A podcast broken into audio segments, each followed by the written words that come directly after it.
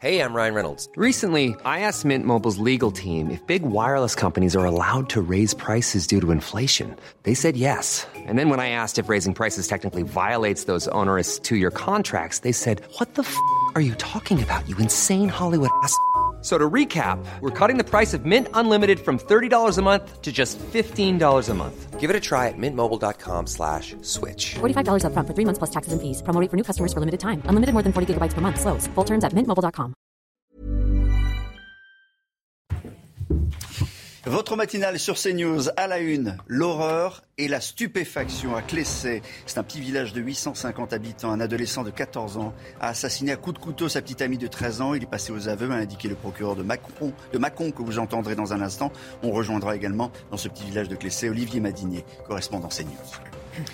Nous reviendrons sur cette affaire de maison squattée à Oulainville dans l'Essonne. La maison qu'ils avaient achetée est occupée par une autre famille de quatre enfants qui prétend également avoir acheté la même maison. Gérald Darmanin s'en est mêlé. La famille qui occupe la maison a jusqu'à 17h aujourd'hui pour quitter les lieux. En ces temps d'inflation et de baisse de pouvoir d'achat, on savait que le marché de la seconde main explosait, mais maintenant ce sont les fabricants eux-mêmes qui développent la vente d'occasion, vous dira Eric Deric Matin dans son chiffre éco. Et puis on parlera du procès Platini-Blatter qui a démarré en Suisse. Hier, c'est Michel Platini qui était à la barre. Et comme toujours, il a été franc, nous dira Vincent Ferrandez.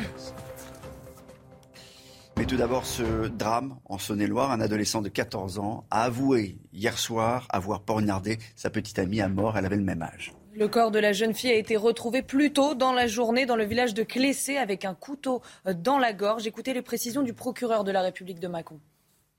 Il reconnaît avoir, comme à son habitude depuis quelques jours, euh, euh, convenu d'un rendez-vous avec euh, cette jeune fille,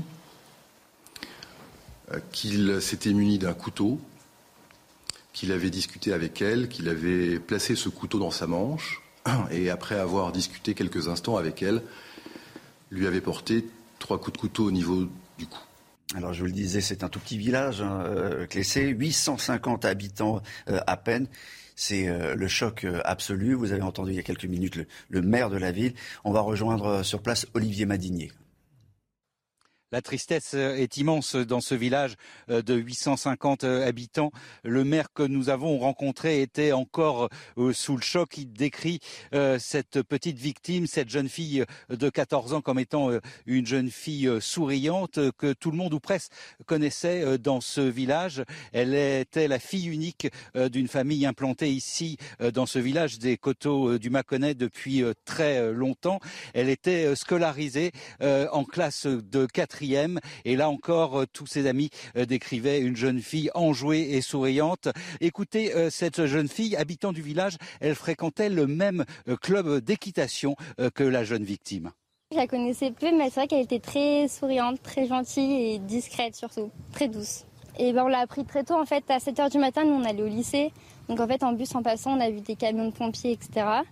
Et après, bah, tout le monde a commencé à en parler entre les habitants.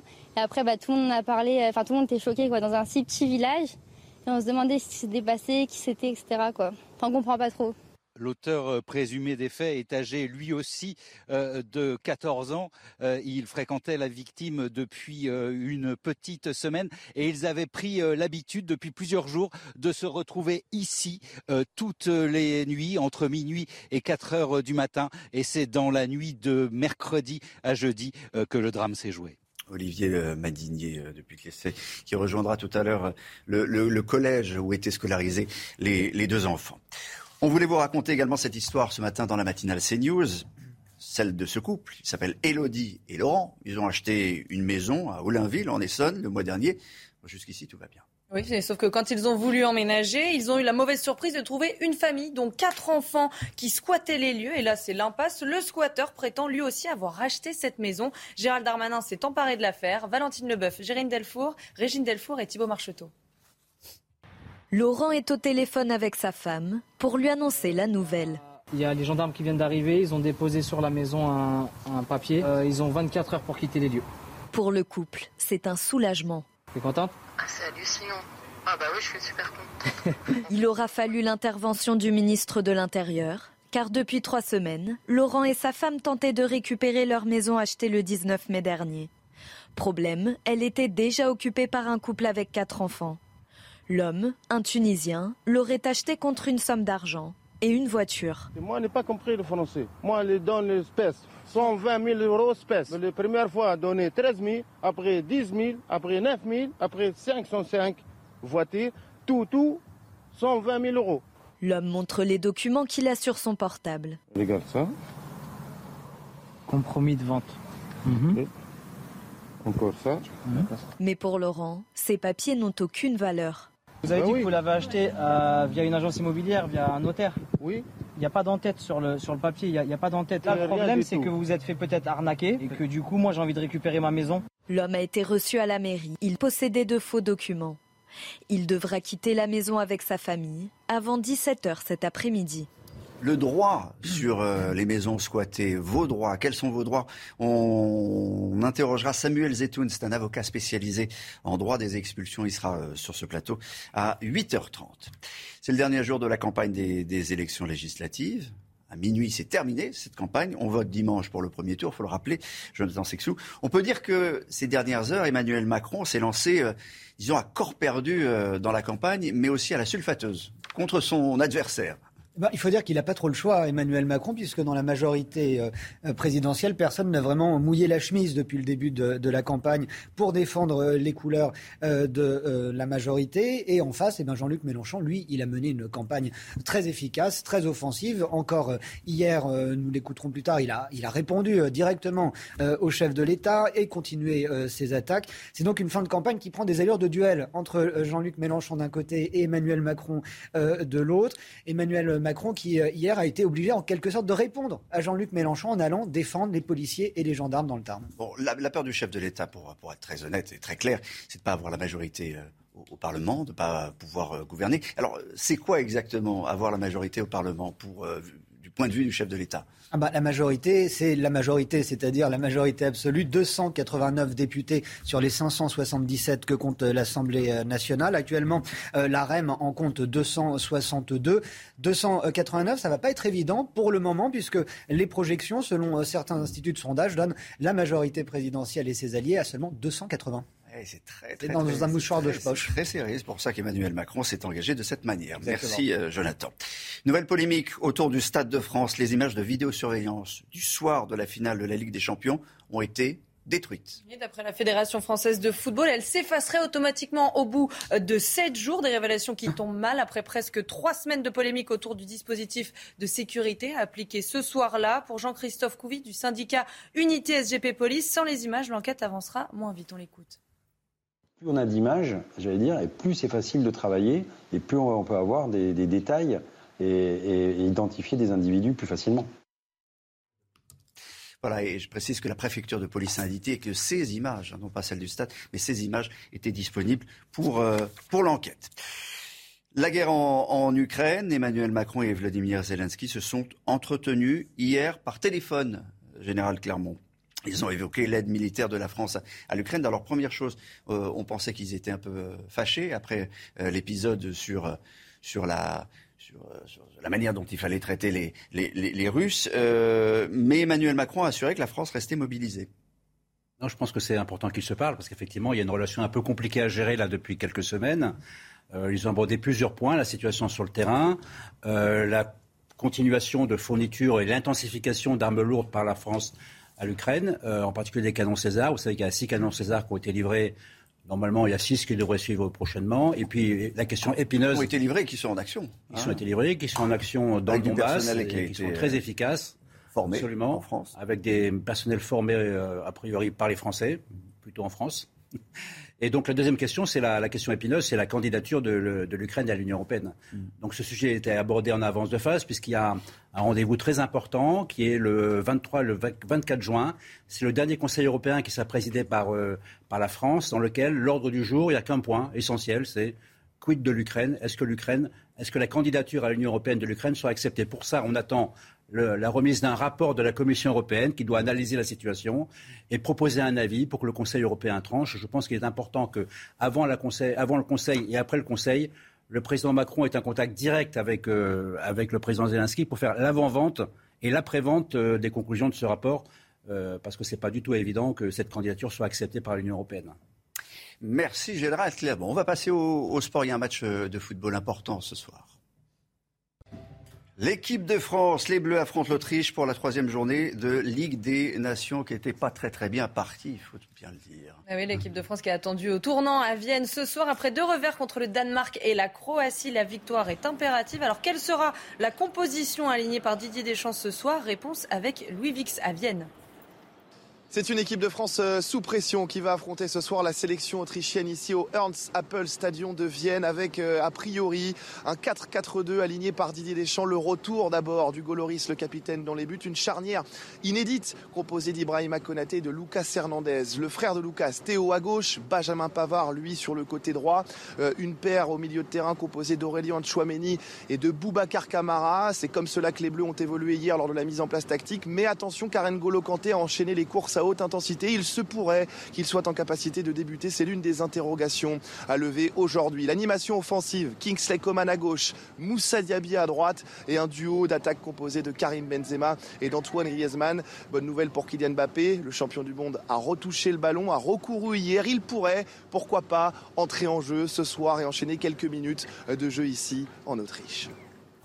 Écoutez bien cette information, Général Clermont la France contre l'Ukraine, Ukraine contre la France, c'était un match de foot hier soir. Et oui, c'était les Bleuets qui ont réussi à se qualifier pour l'Euro Espoir 2023. Ils ont tenu en échec, ils ont été tenus en échec hier par l'Ukraine, trois partout. Avec ce résultat, les jeunes Français sont assurés de terminer à la première place de leur groupe.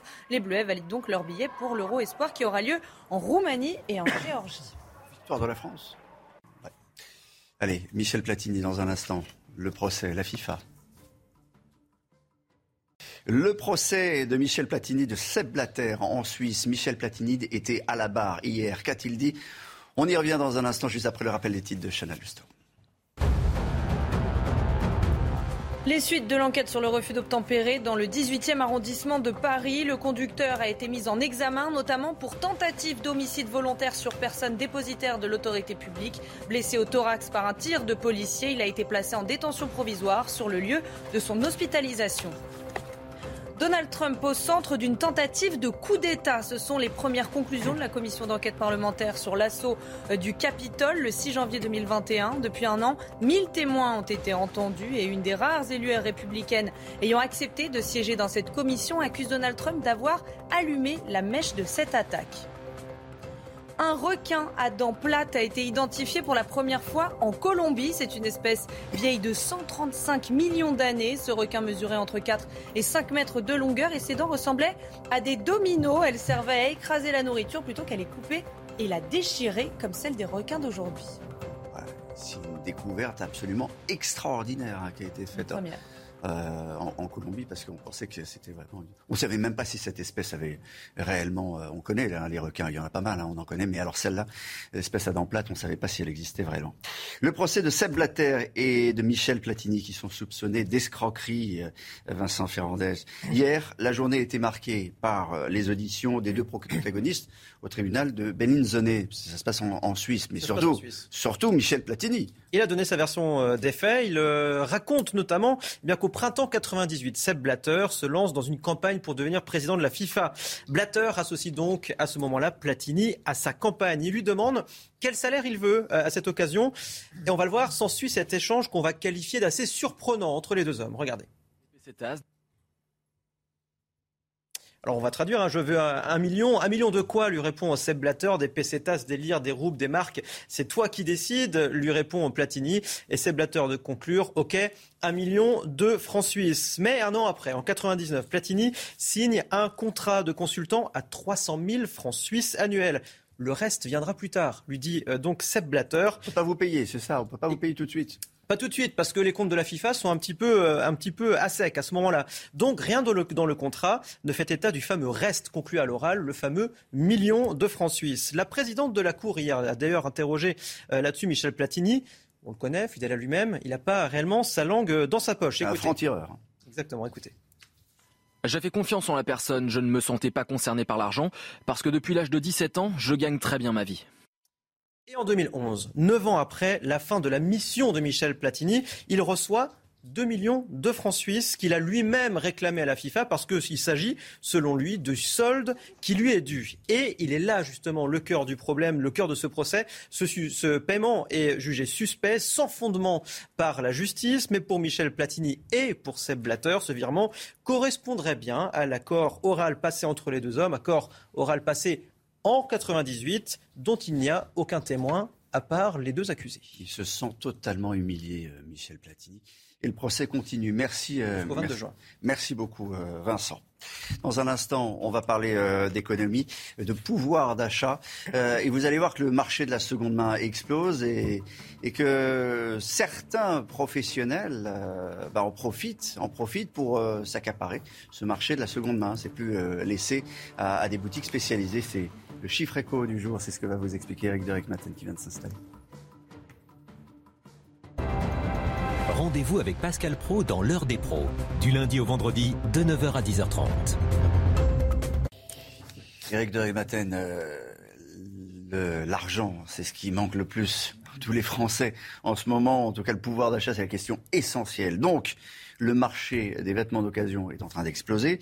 Avec euh, l'inflation, évidemment, on en est à combien en France, l'inflation? On est à 4,8. Et aux États-Unis?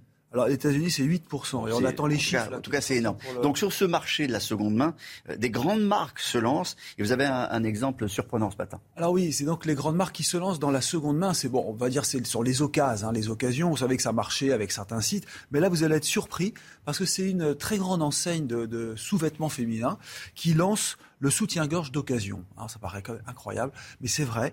Alors c'est euh, simplement c'est la marque Etam hein, qui lance ça, le, soutien-gorge à 10 euros. Alors c'est pas vraiment euh, de, la, de, la deuxième main. Ce sont des soutiens-gorge qui ont été rapportés par euh, des femmes, parce qu'on ne jette pas des soutiens-gorge. Hein. on met ça dans un fond de placard, mais ça va jamais à la poubelle et ça se donne pas. Et ils ont récupéré 50 000 pièces et à partir de là, eh bien, il les a reconfectionnés, c'est-à-dire euh, ça a été nettoyé, ça a été euh, remonté. Et, euh, une reconfiguration. c'est une reconfiguration. Et c'est donc, ça devient du coup de la seconde main, mais revue, si vous voulez. Hein. C'est pas repris, lavé, revendu. Mais c'est vraiment très important parce que qu'est-ce qu'il faut voir derrière tout ça? Eh bien, c'est que vous aviez jusque-là Vinted. Vous savez, il est très connu ce site où on vend les, les vêtements, les vêtements d'enfants, etc. Et c'est un marché qui progresse et qui va encore progresser de 15 à 20 par an, selon les chiffres du Boston Consulting Group. Vous avez aussi les chaussures la marque Weston française, hein, tout le monde connaît Weston, ça coûte très cher, plus de 600 euros la paire. Et ben là, Weston reprend des vieilles chaussures, les répare, les remonte, les, les cire et tout, et ils revendent ces chaussures. Et elles ont énormément de valeur parce que ça devient des vintage. et elles valent, j'ai vu. Pas plus cher, quand Non, 200, 200, à partir de 200 euros. vous vous rendez compte, 9, 650 et la même paire, 250. Alors, elle et vendue par le. Par et vendue par, dans certains magasins euh, Weston. Parce qu'on en voit aussi partout sur les sites. Hein. Mais alors, la question finale, c'est ça. Est-ce que ça va devenir un levier de croissance, l'occasion? Bah, C'était pour les voitures. D'ailleurs, les voitures d'occasion, ça marche très fort. Mais là, ça commence chez Ikea pour l'ameublement, même ça se confirme bien. Ça se fait chez le roi Merlin, où on peut venir euh, reprendre, votre vieille euh, perceuse et elle est revendue en occasion. Vous voyez, finalement, je termine par ce point, on s'aperçoit que l'écologie, c'est vrai, est synonyme d'économie. Alors, on va parler euh, de Tim Cook également euh, ce matin. Tim Cook, tout le monde sait, c'est le patron d'Apple. Eh ce soir, il sera sur Canal+. En clair, l'Américain s'entretient en exclusivité mondiale avec Mouloud Achour. L'émission sera diffusée à 20h45.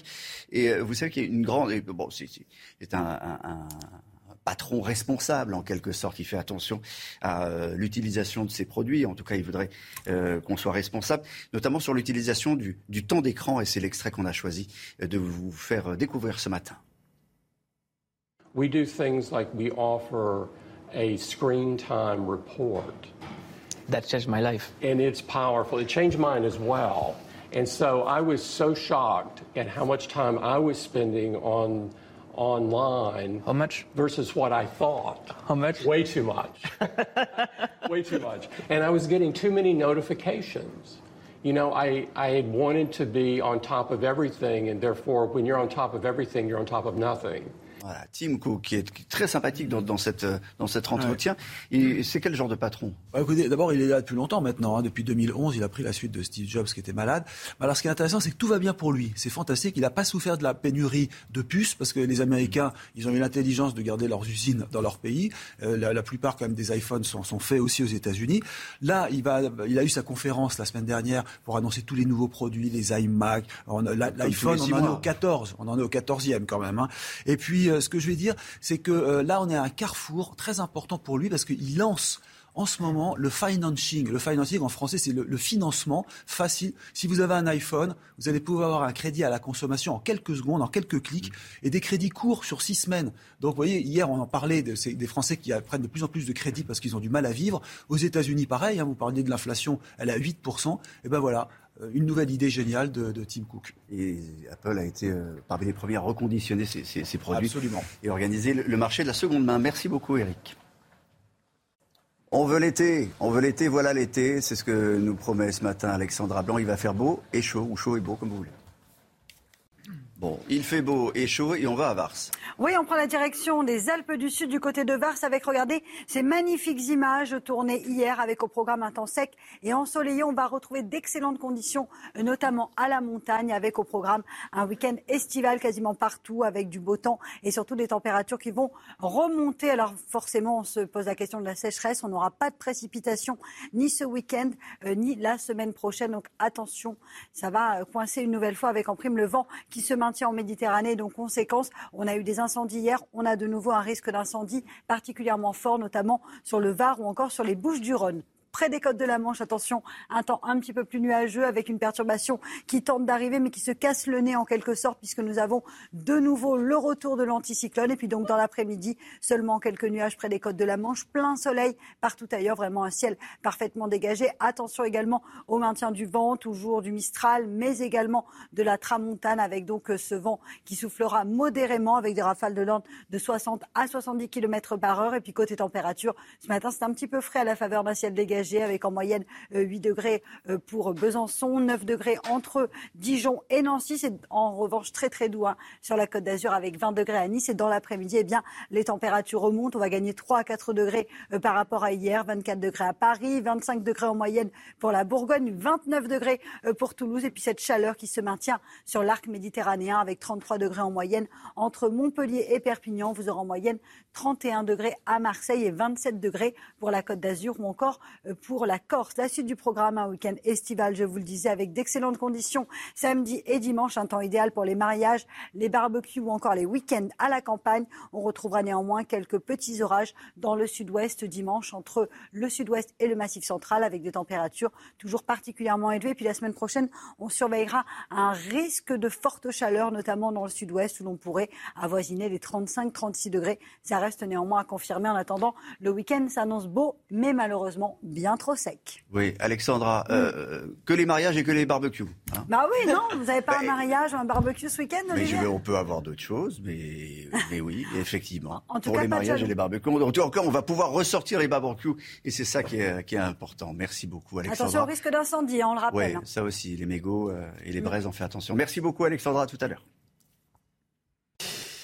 6h30 sur CNews, merci d'être avec nous. La suite de votre matinale, vous allez euh, entendre dans un instant la colère, la colère d'un couple d'agriculteurs. Non seulement leurs voisins squattent depuis 10 ans le champ euh, d'à côté, mais en plus, il arrive qu'ils soient violents, voire très violents. À bout, ils viennent de déposer 15 plaintes. Nous vous raconterons cette histoire. L'horreur et la stupéfaction à Clessé, c'est un petit village de 850 habitants. Un adolescent de 14 ans a été assassiné à coups de couteau sa petite amie de 13 ans. Il est passé aux aveux, a indiqué le procureur. On vous raconte comment tout cela s'est passé dans le journal.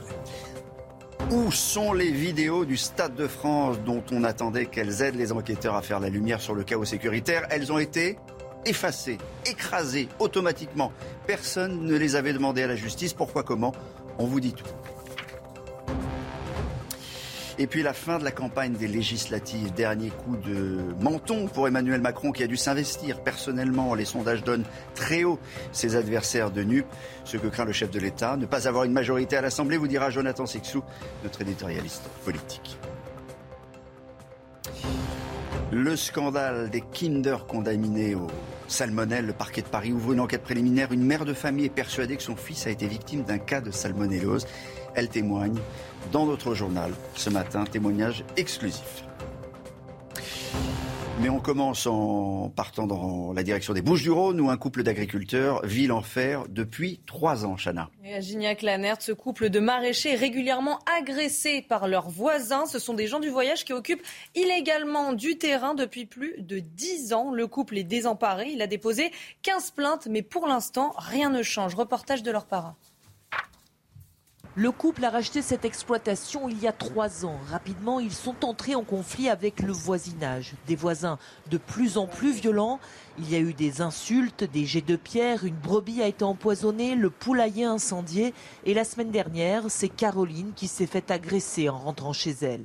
Euh, J'étais assis dans ma voiture et je parlais à mon chien, donc j'ai pas vu la voiture arriver. La voiture s'arrête, frein à main, euh, et puis là j'ai pris des coups par un homme que je connais. C'est un de mes voisins. Donc, je n'ai pas pris qu'un seul coup, hein, j'en ai pris plusieurs. Et après, j'ai fini par mettre mes bras euh, pour protéger ma tête. Thibault et Caroline ne s'attendaient pas à subir une telle violence. Euh, Je savais qu'il y avait euh, une communauté des gens du voyage installés. Je m'attendais à quelques, quelques chapardages, mais jamais un harcèlement euh, violent à ce point. Euh, ils m'ont dit qu'ils voulaient me faire partir et, nous on comprend pas parce qu'on n'a jamais fait quoi que ce soit pour attiser la haine. Et la situation n'a pas évolué malgré les 15 plaintes déposées contre ses voisins installés illégalement il y a plus de 10 ans. Au bout d'un certain nombre d'années, eh ben, c'est considéré comme prescrit. Les faits sont prescrits, ne sont plus attaquables. Il faut que maintenant cela cesse. Car si rien ne change, Thibault et Caroline, découragés, quitteront ces terres agricoles. Assassin à 14 ans. Ça s'est passé en, en Saône-et-Loire. Un adolescent de 14 ans a avoué hier soir avoir poignardé sa petite amie à mort.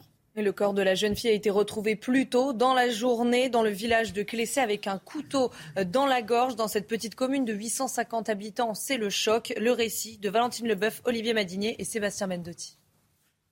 C'est ici, derrière l'école de la commune, que le corps de l'adolescente a été retrouvé. Sa dépouille présentait des traces de violence et un couteau était planté au niveau de sa gorge. Dans ce village de 850 habitants, c'est le choc. Une famille est en deuil. Cette famille, elle est appréciée sur Plessé. Donc c'est vraiment des, des moments euh, très difficiles. C'est une fille unique, mais euh, une fille très gentille comme les parents. Voilà. Les investigations sont encore en cours, mais les enquêteurs privilégient la piste d'une rupture amoureuse. Le petit ami de la victime, lui aussi scolarisé en classe de quatrième et âgé de 14 ans, a été placé en garde à vue. Ses euh, premières déclarations confirment euh, qu'il euh, a commis les faits d'homicide volontaire. Il reconnaît avoir, comme à son habitude depuis quelques jours, convenu d'un rendez-vous avec cette jeune fille, qu'il s'était muni d'un couteau, qu'il avait discuté avec elle, qu'il avait placé ce couteau dans sa manche, et après avoir discuté quelques instants avec elle, lui avait porté trois coups de couteau au niveau du cou. L'adolescent n'a pas d'antécédent judiciaire. Il encourt 20 ans de réclusion criminelle. On vous raconte euh, cette histoire euh, ce matin dans la matinale, celle de ce couple, Elodie et Laurent, qui ont acheté une maison à Olainville en Essonne.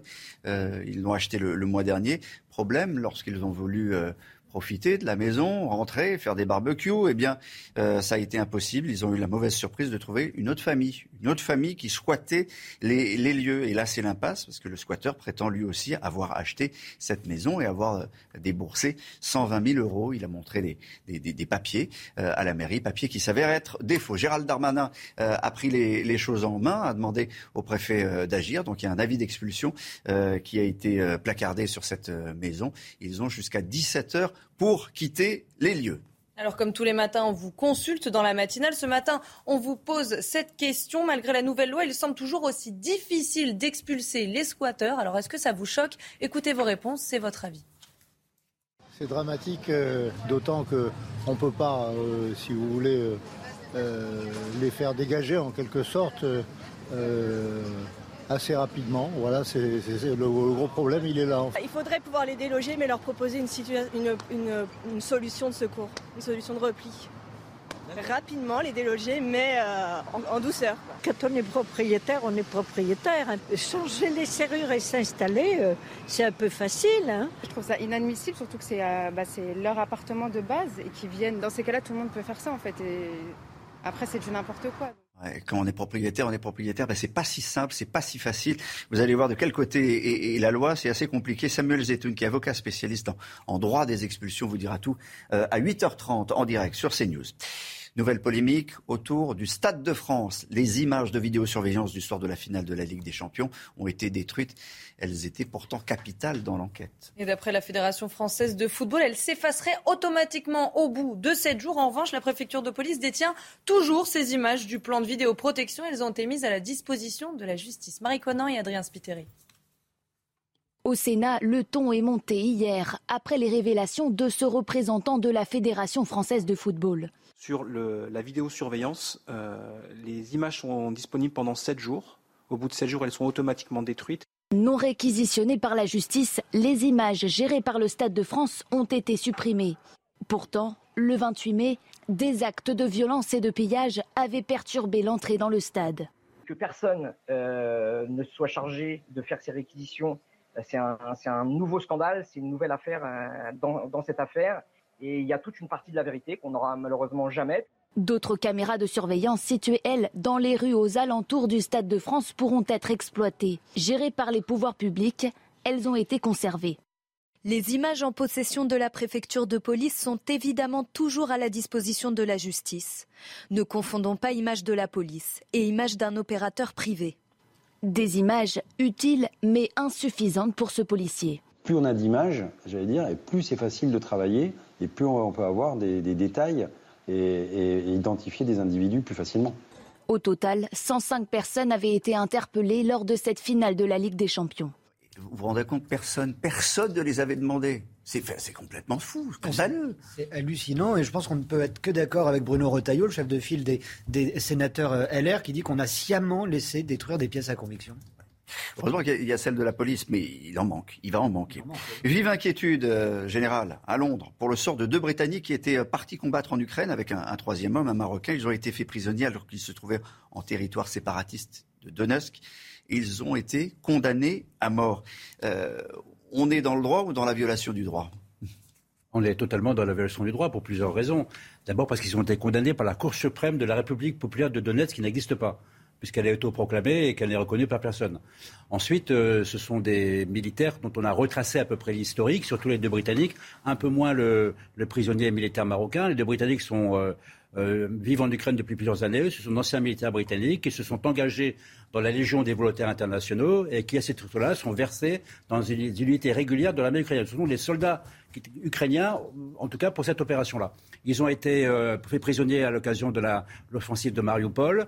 Et effectivement, ils vont servir de trophée euh, à la Russie, puisque la Russie euh, pilote à distance la fameuse République qui n'existe pas, de trophées pour, avec plusieurs buts. Hein. Un des premiers buts, c'est quand même de, de, renvoyer la balle en quelque sorte aux Ukrainiens qui ont déjà jugé un soldat russe et trois soldats russes, dont un à perpétuité. Euh, il y a eu un procès, un vrai procès, était très médiatisé. Alors un vrai procès.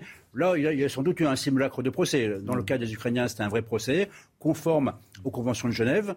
Euh, ensuite, il y a un deuxième message qui est envoyé, c'est à tous les volontaires qui veulent, internationaux qui veulent s'engager. Faites attention, si vous êtes prisonnier, c'est la peine de mort pour vous. C'est peine de mort. Vous ne serez pas prisonnier, vous serez exécuté.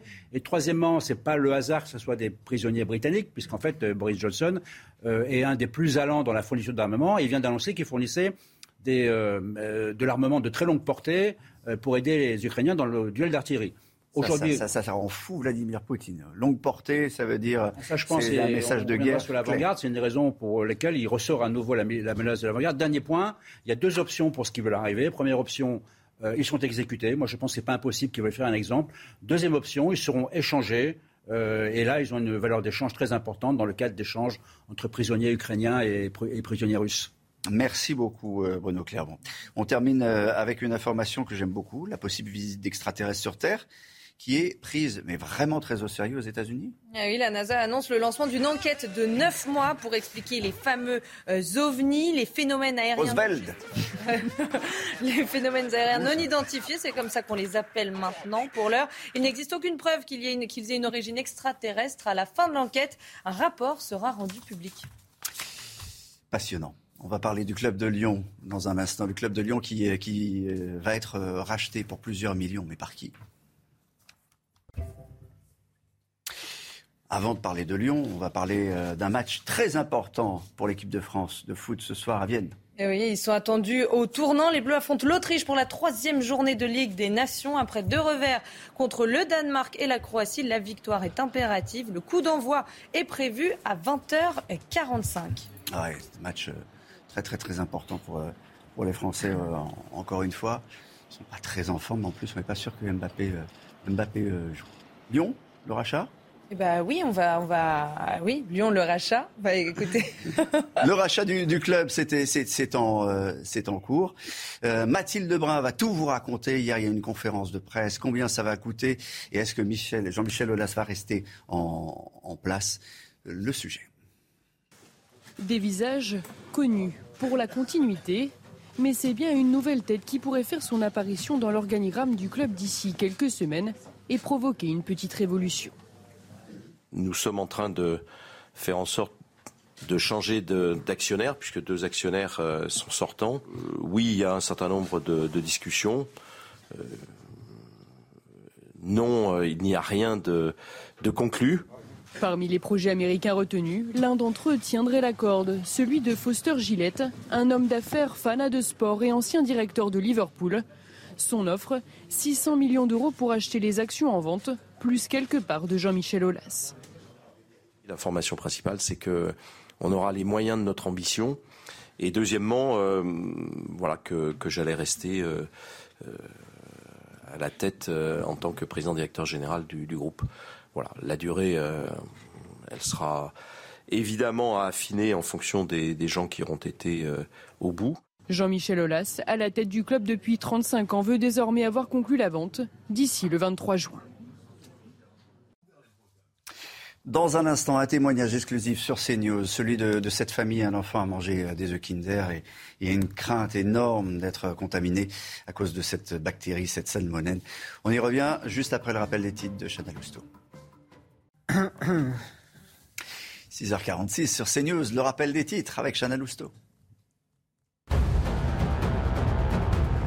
Emmanuel Macron invite les syndicats à déjeuner aujourd'hui à l'Elysée. Invitation déclinée par la CGT. Objectif de cette rencontre, discuter des grands enjeux du pays, de la situation économique et notamment du pouvoir d'achat des Français. Le chef de l'État rencontrera les organisations patronales la semaine prochaine.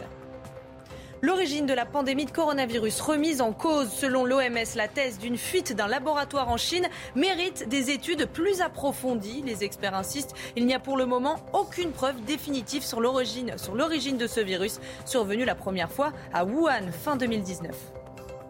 Dans les Bouches du Rhône, deux incendies se sont déclarés hier, un à Vitrolles, l'autre à Miramas. En cause, les vents violents, la chaleur et la sécheresse. Et la mauvaise nouvelle, c'est que le vent va continuer à souffler aujourd'hui. Heureusement, ces incendies n'ont fait aucune victime. Un témoignage ce matin sur CNews, celui d'une mère de famille dont le fils a été victime d'un possible cas de salmonellose. Euh, vous allez l'entendre dans un instant. Elle est persuadée que son fils a été infecté par cette bactérie après avoir mangé des œufs de la marque Kinder. Le parquet de Paris ouvre une enquête préliminaire. Elle veut connaître la vérité. Le récit de Valentine Leboeuf, Olivier Gangloff et Michael Dos Santos. Deux semaines avant Pâques, Sabrina veut faire plaisir à son fils. Impatient à l'idée de manger du chocolat, la mère de famille lui offre une boîte de Kinder. Le jour même, l'enfant de 4 ans ressent des symptômes proches d'une gastroentérite de ventre, et, euh, genre de crampes, et des envies de vomir. Après, il y a eu quand même des, vomissements. Et il a toujours des problèmes. hier, par exemple, il a eu une journée de vomissements. Depuis ce jour-là, et, quand il va aux toilettes, c'est pas pareil comme avant. Il fait plus souvent des diarrhées, il fait plus souvent des maux de ventre, donc qu'avant, il n'y avait pas ce genre de problème. Sur Internet, cette mère de famille tombe alors sur un rappel de produits Kinder susceptibles d'être contaminés au salmonelle.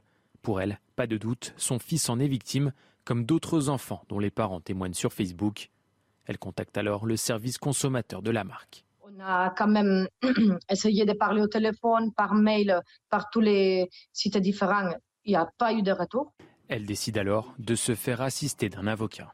Il y a eu une proposition de dédommagement. Nous souhaitons savoir concrètement la nature de ces dédommagements, les montants aussi notamment. Nous restons très prudents sur les propositions qui ont été faites. Euh, je, je, me concerterai avec les familles. Au total, plus de 150 000 demandes de dédommagement ont été enregistrées par Kinder. Allez, dans un instant, on va parler euh, de la dernière ligne droite euh, pour les législatives, faire de la campagne ce soir minuit. Jonathan Sixou, euh, NUP et Ensemble sont au coude à coude selon les, les, derniers sondages, on verra tout à l'heure. Raison pour laquelle Emmanuel Macron, ces dernières heures, a dû mouiller la chemise et s'engager personnellement dans cette campagne, parce que sans ça, il n'y aura peut-être pas de majorité. Ah bah, il est obligé de mouiller la chemise, comme vous dites, euh, Olivier. Et hier, on l'a vu, le chef de l'État suivre même le tempo euh, fixé par Jean-Luc euh, Mélenchon, puisqu'il a dû répondre aux accusations pour le moins scandaleuses vis-à-vis de la police, assénées par le leader de la NUPES, Emmanuel Macron, qui était dans le Tarn pour un rendez-vous axé principalement sur la sécurité, occasion pour le chef de l'État de défendre les forces de l'ordre. On l'écoute. Quand j'entends des voix qui s'élèvent, et dans ces périodes électorales, il est normal que des sensibilités s'expriment, que la vie démocratique vive, qu'on puisse exprimer des convictions différentes pour que les citoyens puissent faire leur choix. Mais il y a des choses que, de là où je suis, je ne peux pas accepter. C'est qu'on insulte celles et ceux qui risquent leur vie pour protéger la nôtre. Et signe que cela a pris vraiment la tournure d'un duel, Jean-Luc Mélenchon, quelques heures après, lui a répondu. Ce n'est pas au président de la République de mener la campagne législative que ses amis sont incapables de mener. Le président de la République vient d'être élu, c'est au chef du gouvernement, normalement, de mener la politique de la majorité parlementaire. Le rôle du chef de l'État n'est pas de venir à la rescousse du radeau de la Méduse, même pour le faire flotter encore quelques instants. C'est le rôle de chef de l'État ou pas bah, Évidemment que le chef de l'État a son mot à dire dans cette affaire. il n'a pas de devoir de, réserve, lui, en plus. Non. Par ailleurs. Bon, aujourd'hui, Emmanuel Macron quitte le terrain pour déjeuner avec les syndicats. Euh, ça va se passer à l'Élysée. La CGT a dit non, on refuse, on n'y va pas. La CGT a refusé son couvert, effectivement, tout à l'heure euh, à la table de l'Elysée. C'est le rendez-vous social, finalement, de ce dernier jour euh, de campagne mené par euh, Emmanuel Macron. Après le déplacement, on vient de le voir hier dans le Tarn, c'est donc à l'Elysée. Le chef de l'État va parler avec les syndicats de pouvoir d'achat et également du fameux Conseil national de la refondation. La CGT ne sera pas là. Elle refuse, je cite, de s'inscrire dans le calendrier de campagne imposé par Emmanuel Macron, le chef de l'État qui, après le déjeuner, se rendra avec son épouse à Amiens avant de regagner, de gagner le Touquet, où euh, traditionnellement ils voteront dimanche. Ça aussi, euh, c'est un geste important pour, pour la campagne, pour, pour gagner des voix, parce qu'on va, on va voir les, les, les projections et, et les chiffres, et encore une fois, on le disait, hein, euh, NUP et, et, ensemble sont au coude à coude. Ils sont euh, les deux partis euh, au coude à coude, les deux alliances sont au coude à coude, mais le chiffre qu'on va vraiment regarder ce week-end, ce sera l'abstention, selon un sondage Odoxa pour le Figaro ce matin. 46% des Français n'iraient pas voter dimanche pour le premier tour. Voilà, et selon le sondage et les projections que l'on voit actuellement, ensemble aurait 280 députés. NUP, et rappelons que la majorité, c'est 280. La majorité absolue à l'Assemblée, c'est 280 selon cette projection. Euh, la majorité présidentielle n'y est pas encore. Voilà, donc c'est très très très serré. Fin de campagne ce soir, évidemment, et puis grande soirée électorale euh, dimanche soir sur CNews, évidemment. Général Clermont, la musique comme tous les jours. Vous savez que c'est notre passion.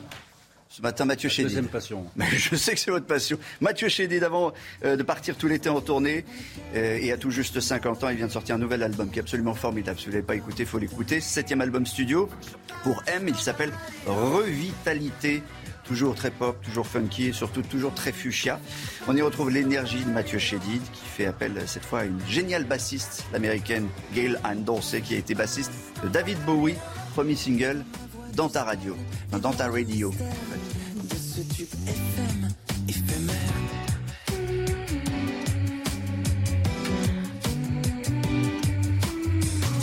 Dans mon cœur, tu captes les moindres fréquences, malgré nos histoires de distance.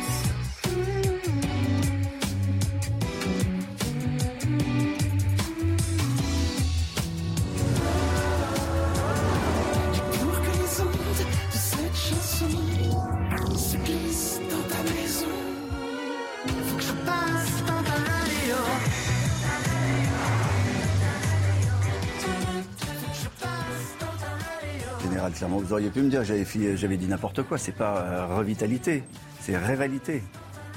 Ça vous laisse bouche bée, euh, Mathieu Chédis. J'ai l'impression, je vous ai laissé il y a quelques temps. On en est toujours au même point au niveau musique. hein. On n'avance pas. J'irai acheter le 45 tours.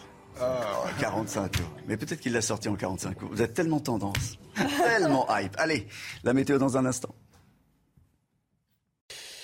Il fait chaud, il fait beau, mais attention dans le sud, il y a du Mistral, donc risque élevé d'incendie. Ça a déjà commencé.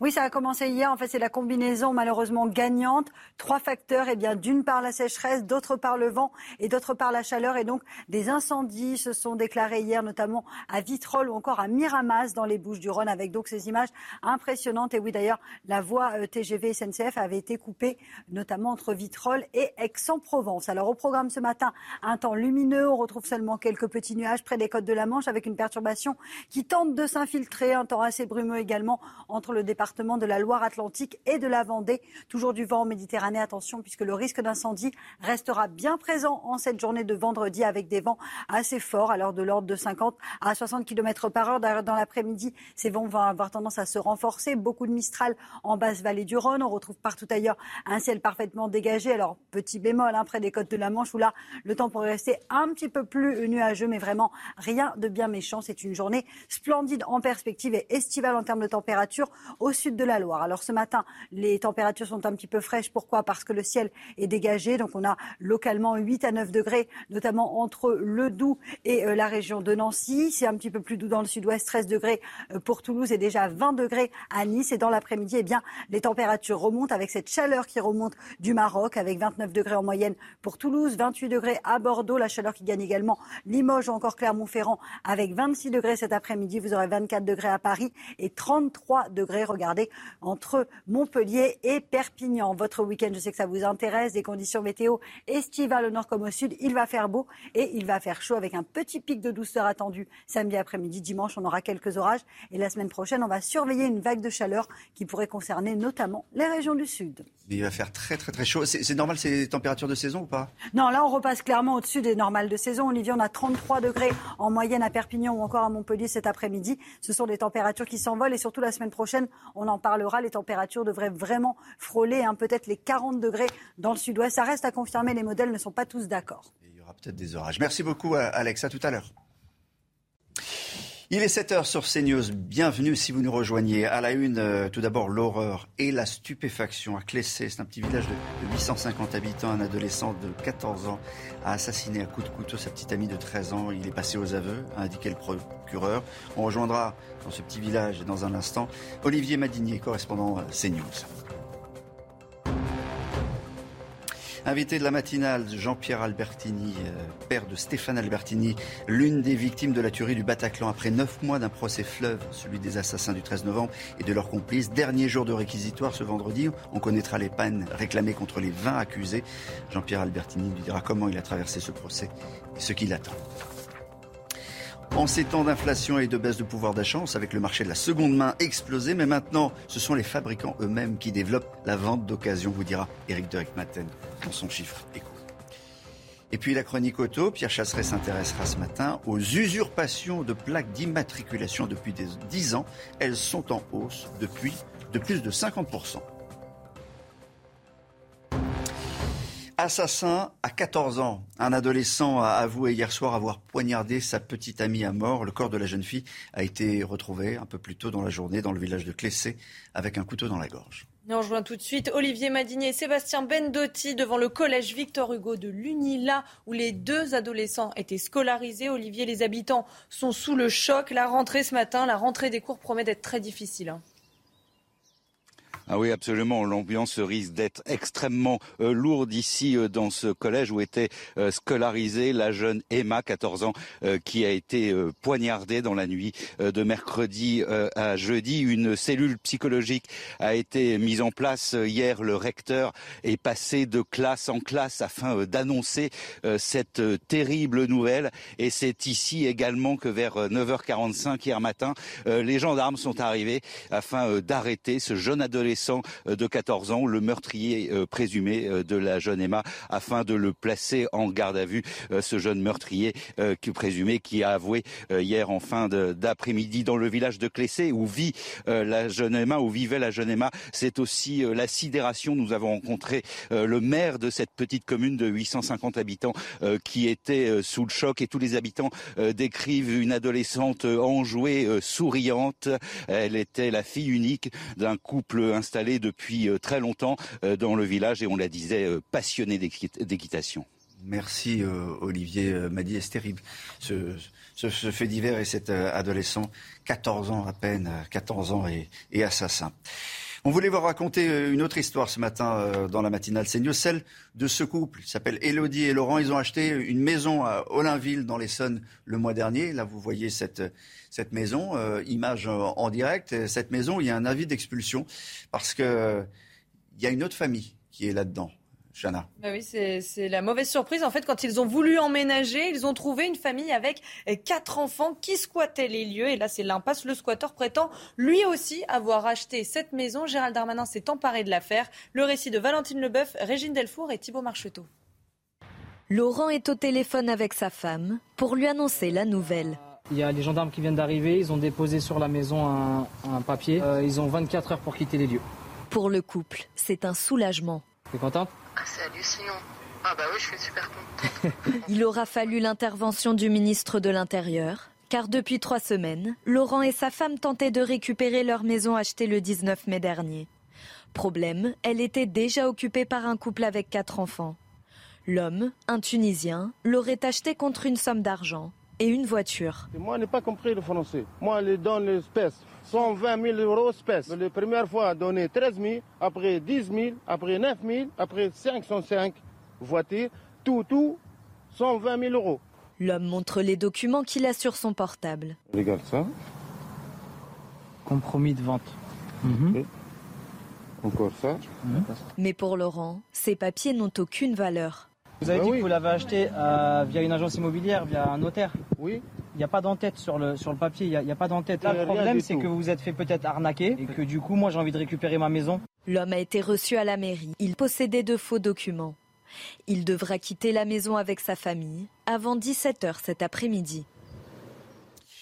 Nouvelle journée de de guerre en Ukraine, je pourrais dire ça comme ça, euh, général Clermont, mais euh, Emmanuel Macron et Volodymyr, euh, Zelensky se sont entretenus hier par téléphone. Ils ont évoqué l'aide militaire de la France à, l'Ukraine. D'ailleurs, on, en est où de, cette aide de la, France? Alors, Officiellement, la France a, versé 100 millions d'euros d'aide militaire. avec pas mal d'armes, en particulier six canons César, des missiles anti-chars Milan et des missiles anti-avions Mistral. Et donc, euh, le président s'est engagé à intensifier cette aide dans les semaines qui viennent. C'est important de, donner ces, assurances euh, au président Zelensky. Et puis, il y a une nouvelle menace contre l'Ukraine. Ça s'appelle le, le, missile avant-garde. Poutine menace de l'utiliser. Qu'est-ce que c'est que ce, missile? On dit que c'est une arme absolue et invincible. En tout cas, c'est Vladimir Poutine qui en parle ainsi. Le missile avant-garde, c'est une arme euh, que les Russes développent depuis le début des années 2010. C'est une arme qui fait partie des armes invincibles que Poutine a annoncé en 2018. Il y a à peu près une dizaine de programmes. Et sur les dix programmes, il y en a deux qui sont opérationnels. Euh, le Kinjal, le poignard, qui a été utilisé en Ukraine, c'est un missile de croisière hypersonique, donc qui vole à peu près à Mach 6, qui a été tiré par des avions de chasse russes avec des effets euh, finalement assez limités. Et le deuxième, c'est le missile avant-garde. Le missile avant-garde, c'est différent. C'est un missile balistique qui va tirer un, un objet qu'on appelle un planeur hypersonique. C'est un, un, un obus qui a la forme d'un avion et qui va rebondir sur les couches de l'atmosphère et va pouvoir donc aller très loin. Euh, ce missile peut aller euh, jusqu'à entre 6 000 et 10 000 km, c'est-à-dire frapper en quelques minutes euh, toutes les capitales européennes et occidentales. La particularité, c'est une arme terrible. C'est une arme terrible, oui. C'est en gros l'arme qui est juste en dessous du fameux Satan 2, mm. dont on a parlé il y a quelques semaines. Ben, c'est la version en dessous. Bien, le, le, but, c'est le même. En fait, c'est une arme de la terreur. C'est une arme de la dissuasion nucléaire côté russe. Elle emmène des, des charges nucléaires entre 150 kilotonnes et 2 mégatonnes, c'est quand même des charges très importantes. Donc, a priori, ce sont des armes de non-emploi. Ça s'inscrit dans la dissuasion nucléaire. Ça serait plus inquiétant si Poutine nous menaçait avec des armes nucléaires tactiques, qui sont des armes d'emploi, des armes de champ de bataille. L'objet, c'est quoi? L'objet, c'est toujours pareil de mettre de la pression sur les Occidentaux, de rappeler que seule la Russie possède ces compétences et pas les Américains, et qu'il serait bon que l'OTAN et les Américains restent en dehors de ce conflit. C'est aussi la réponse à la fourniture par les Américains de ces fameux lance-roquettes euh, très longue portée, euh, dont le président Biden s'est empressé de dire qu'il ne fallait pas que les Ukrainiens les, utilisent contre la Russie. C'est de la dissuasion, on est en pleine dissuasion, on espère que ça va rester. On est dans la dissuasion. Dans un instant, les sports, l'équipe de France joue ce soir Chana, j'ai dit l'équipe de, France, mais c'est évidemment de football. Évidemment, qui est attendu au tournant ce soir à Vienne. Les Bleus affrontent l'Autriche pour la troisième journée de Ligue des Nations. Après deux revers contre le Danemark et la Croatie, la victoire est impérative. Vous allez voir que Hugo Lloris, le capitaine, est assez inquiet. Écoutez. On se trouve un petit peu dos au mur euh, dans cette phase de groupe. Euh, alors même si euh, ça n'enlève pas les bonnes choses qu'on a pu faire lors de ces deux rencontres on est en déficit de points et hum, surtout lorsqu'on a un adversaire comme le Danemark qui a déjà pris 6 points, le match devient très important et euh, on est dans l'obligation de, prendre les 3 points si on veut espérer encore se qualifier pour, pour la suite de cette compétition. Voilà, il n'a pas l'air très très motivé, euh, Hugo Lloris. En plus, on est inquiet, il n'y a pas Kiki. Ah non. Enfin, on ne sait pas s'il y a Kiki. je, crois qu'il est blessé. Ah Vous avez de bonnes infos. Oui. On voit prévu 20h45, on verra s'il est sur la feuille de match. Mhm. Invité de la matinale ce matin, Jean-Pierre Albertini, père de Stéphane Albertini, l'une des victimes de la tuerie du, Bataclan. Et vous êtes l'auteur, euh, on le rappelle, de Mourir au Bataclan. On y revient dans un instant. Jean-Pierre Albertini euh, est l'invité ce matin de la matinale. Vous êtes le père de Stéphane Albertini, l'une des victimes de la, de la tuerie du, Bataclan. Et je rappelle que vous êtes l'auteur de Mourir au Bataclan euh, chez Mareuil Édition. Après neuf longs mois, le procès des attentats du 13 novembre touche à sa fin. Aujourd'hui, ce sera le troisième et dernier jour de réquisition contre les 20 prévenus. En principe, les peines seront connues en fin de journée. Euh, mais l'avocate générale a prévenu, l'audience n'apportera pas la vérité. Une vérité judiciaire ne permet pas de comprendre le mal, la barbarie, la terreur, seulement peut-être de s'en approcher un peu. La justice rationalise, canalise la colère, elle est un rempart, elle met des mots et des images sur l'impensable. Est-ce que la justice et ces neuf mois de procès ont permis de mettre des mots et des images sur l'impensable? Euh, je pense effectivement que le, procès s'est déroulé de façon assez exemplaire. avant le procès, j'étais très euh, inquiet euh, sur le fait de, parler vraiment des sujets de fond, hein, c'est-à-dire notamment du djihadisme, de l'islamisme radical, etc. Et cet aspect-là n'a pas été éludé du tout. par ailleurs, c'est quand même un, procès donc, qui est tenu par des assises tout à fait spéciales. Hein. Euh, évidemment, l'objectif, c'est, comme vous le disiez, les peines qui seront prononcées euh, ce soir. Mais en amont, alors que c'est un procès euh, vis-à-vis des, prévenus, la parole des parties civiles n'a pas été éludée. Et effectivement, ça a été un, élément très important. pendant plusieurs semaines, toutes les parties civiles ont pu s'exprimer et déverser ce qui pour moi a été un flot, un torrent d'horreur. De, je, n'imaginais pas euh, l'importance de, tout ce qui, euh, tout l'impact que ça avait sur les familles de victimes. Donc, euh, vous-même, vous, étiez en colère avant le Ah oui, j'avais plus, j'avais bien sûr la tristesse d'avoir perdu mon fils, mais surtout la colère. Alors la colère, elle était bien sûr contre les coupables, mais elle était aussi contre les responsables. Alors ce procès a permis effectivement de, de découvrir euh, pas mal d'éléments. Remonter toute la chaîne des responsables. Voilà, voilà. Raconter l'histoire depuis le début. Voilà, le, travail qui a été fait par les, par les juges pendant 4, euh, ans est un travail vraiment exceptionnel, euh, extrêmement fouillé, chirurgical. Et donc ça a été restitué effectivement au, cours de ces deux derniers jours. Et ce sera terminé aujourd'hui. Euh, trois jours de réquisitoire où la parole euh, était à l'accusation, qui devait servir, je cite, à, reconstituer le puzzle des attentats et exposer euh, le rôle de, chacun des, accusés dans cette mécanique implacable qui a été conçue en 2014, dès 2014, entre la zone irako-syrienne et, la Belgique. Et, Exactement. ça a été, toutes les zones d'ombre ont été. Voilà, dès, le, mois de novembre 2014, c'était c'était conçu auprès des plus grands dirigeants de, de l'EI. Euh, ça a été effectivement préparé euh, euh, à Bruxelles et ça a été exécuté à Paris. Mm. Et alors on a, on a appris pas mal de choses, hein, notamment que au Bataclan il devait y avoir quatre, quatre assassins. Et en fait, Mohamed Abrini, qui devait lui aller au Stade de France, a disparu le, 12 novembre. Hein. Mmh. Et donc, l'un des quatre, donc Mostefa Yamimour, Fouadagad et, et, Bilal Hadji, Bilal Hadji, en fait, a, remplacé Abrini. Et donc, au, Bataclan, il n'y avait plus que, plus que, si on peut dire, trois, trois assassins. Vous êtes venu euh, assister très régulièrement au, euh, procès, mais vous avez choisi. Alors, ben, soit, en, soit en présentiel, soit euh, à travers la web radio, sur laquelle on pouvait se brancher chaque jour. Vous serez où au moment de l'énoncé du, verdict? Je serai, je serai dans la salle d'audience. Mhm. Ah, je compte bien y aller cet après-midi en physique. Y a-t-il d'autres peines à attendre que des peines maximales? Ah oui, il va y avoir toute, une, toute une rangée de... Parce qu'en fait, il y a deux grandes catégories. Euh, tous seront euh, euh, inculpés d'association de, malfaiteurs terroristes. Mais il y a la première, le premier groupe qui consiste en, complicité. Ce sont ceux qui ont participé avant la tuerie de masse. Et puis il y a ceux qui sont accusés de recel. Ceux qui, sont venus, par exemple, chercher les assassins à Paris et qui les ont amenés à, à, Bruxelles. Donc il y a ces deux grandes catégories, complicité et recel. Qu'est-ce qui a été le plus difficile à écouter?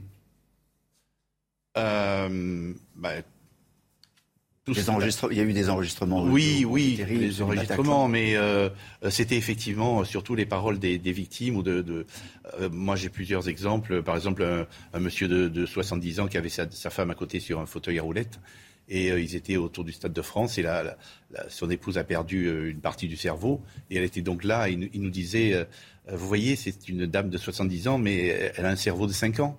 Hmm. Donc euh, sa vie, enfin la vie des deux est complètement euh, modifiée. Ou un petit pompier qui avait perdu une jambe, euh, toute sa hiérarchie l'avait félicité, lui avait promis beaucoup de choses, et finalement il n'a même pas été, alors qu'il était en CDD, il n'a même pas été transformé en CDI.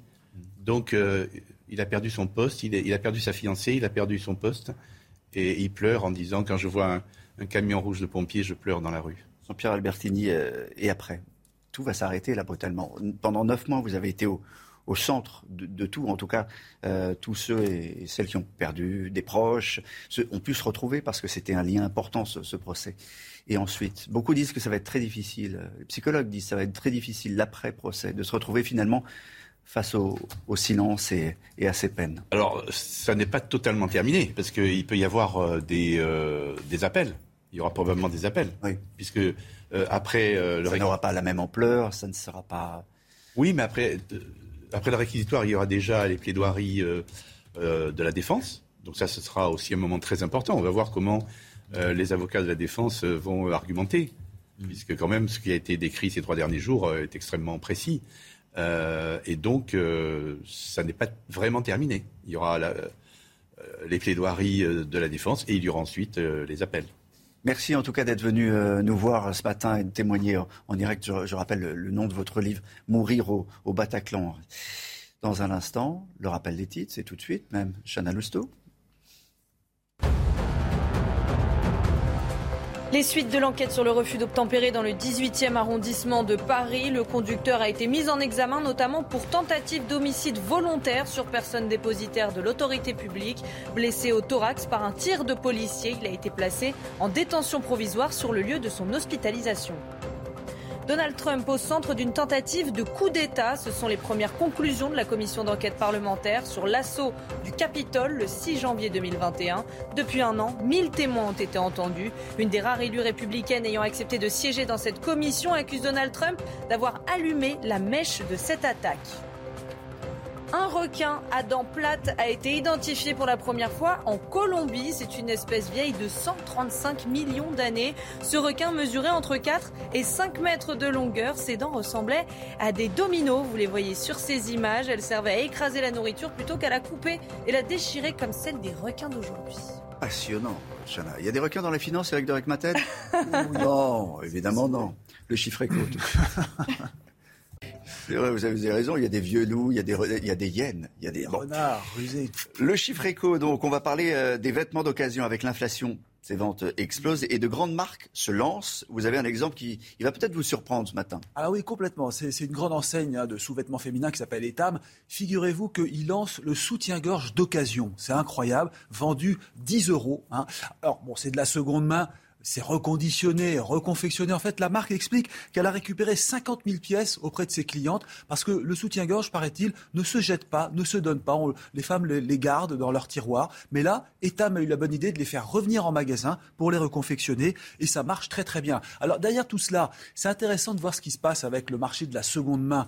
Euh, ce qui se passe, c'est que la progression est actuellement de 15 à 20 et le Boston Consulting Group, dans une étude, dit que ça va continuer encore pendant des années. On connaît le site Vin vous savez, où on met en vente les vêtements des enfants, les siens également, et ça se revend très très bien. Vous avez aussi la marque de chaussures connue, Weston, marque française. Ça coûte très cher ces chaussures, hein, plus de 600 euros la paire. Et eh bien là, c'est moins cher là. Oui, mais là, Weston, dans certains magasins, euh, récupère ces chaussures qui sont usées, les gens n'en veulent plus, ils les reconditionnent et ils les revendent. Donc euh, c'est vintage en plus, mais la chaussure qui, valait, qui vaut 600 euros neuf, eh bien elle vaut plus que 200 euros, 250 euros. Donc c'est quand même une très très bonne affaire. Très cher quand même. Hein, ça reste cher quand même, bien sûr. Mais bon, les Weston, c'est des Weston. Et puis vous avez aussi euh, l'ameublement, Ikea. Hein, Ikea qui a lancé un rayon occasion à son tour. Boulanger pour l'électroménager. Le roi Merlin qui rachète les vieilles perceuses et qui les revend dans ses rayons d'occasion. Donc je vais conclure par là. Si vous voulez, ce qui est intéressant de retenir, c'est que l'effet de la crise, c'est qu'on n'a plus envie de gaspiller. Le pouvoir d'achat s'est tendu, donc on essaie de faire des économies.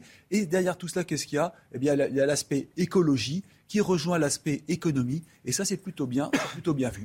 Ça marche. Après les soutiens-gorge, la voiture. la voiture, l'usurpation des plaques, euh, des plaques de, vos voitures, ça existe et, en plus c'est en hausse depuis 10 ans, même ça explose. C'est ce que vous dira Pierre Chasseret dans un instant. Rendez-vous avec Pascal Pro dans l'heure des pros, du lundi au vendredi de 9h à 10h30. Pierre Chasseret, usurpation de plaques d'immatriculation. On pense pas que ça peut nous arriver, mais ça arrive. Et depuis 10 ans même, ça explose. Plus 50%. 53. 53%. C'est colossal. Alors c'est quoi l'usurpation de plaques d'immatriculation? Eh bien c'est le fait de copier la plaque d'immatriculation d'un véhicule et de la poser bah, sur euh, celui du malfrat qui va devoir, qui va pouvoir rouler, qui va pouvoir transgresser les règles. Et puisque, comme le note euh, maître Jean-Baptiste Oscar, il n'y a que très peu de contrôles routiers aujourd'hui, eh bien, qu'est-ce que ça donne? Eh bien, ça donne des automobilistes qui peuvent circuler librement. Et puis derrière, vous, par contre, vous allez recevoir l'intégralité des PV. Alors, attendez, euh, parce que j'ai une voiture bleue et on me met sur une voiture rouge, euh, on voit bien que c'est pas la, c'est pas la même. Alors c'est ça en fait. Et euh, je me suis tourné vers euh, la vice-présidente de l'association 40 millions d'automobilistes, Ingrid Attal. Je lui dis que faire lorsque l'on est victime de ça? Eh bien là, très facile. Premier réflexe, vous allez demander le cliché de l'infraction, parce qu'on va pouvoir comparer les véhicules. Mm. Alors, dans la plupart des cas, heureusement, on observe que ce n'est pas votre voiture. Mais attention, parce qu'il y a certains délinquants qui, eux, de leur côté, vont, vont regarder vous suivre et copier la même plaque que vous. Là, ça rend les choses plus complexes. Il faudra donc déposer une plainte pour usurpation de plaque d'immatriculation, contester le PV avec tous ses justificatifs et ensuite ne pas oublier de demander une nouvelle carte grise, un nouveau certificat d'immatriculation pour ne plus être embêté parce que ça arrive de plus en plus souvent. Euh, c'est facile à refaire une plaque? Oui, c'est assez simple. Hein. Une, fois qu'on a, une fois qu'on a lancé le processus avec notamment le dépôt de plainte, c'est assez simple d'en avoir une autre. Que risquent les malfrats? Alors, heureusement, il risque lourd. Il risque 7 ans de prison, 30 000 euros d'amende, le retrait de 6 points, peut-être la suspension et l'annulation totale du permis de conduire, la confiscation définitive de leur véhicule. Alors pourquoi on en est arrivé là? Eh bien on en arrive là parce qu'on a tout misé sur le contrôle sanction automatisé, autrement dit les radars, qu'il n'y a plus les forces de l'ordre sur la route et que certains délinquants aujourd'hui peuvent se permettre de troubler la paix des 40 millions d'automobilistes que nous sommes. Et moi si je mets une petite, si je colle une petite feuille sur ma plaque pour pas me faire attraper comme le suggérait le euh, général Clermont. Alors, le général Clermont ne devrait pas le faire. Mais non, faut pas, le... c'est ce que je lui ai dit tout à l'heure. Faut pas le faire. le droit de le faire. Et Chana, et Chana n'a pas le droit de rouler avec une plaque d'immatriculation très sale pour ne pas qu'on lise les numéros. Ah, voilà, c'est totalement interdit aussi. Prison là aussi. Amende, attention. Merci. Été On va, on va à Montmartre ce matin. Je me décale un peu. Pour qu'on puisse voir Montmartre.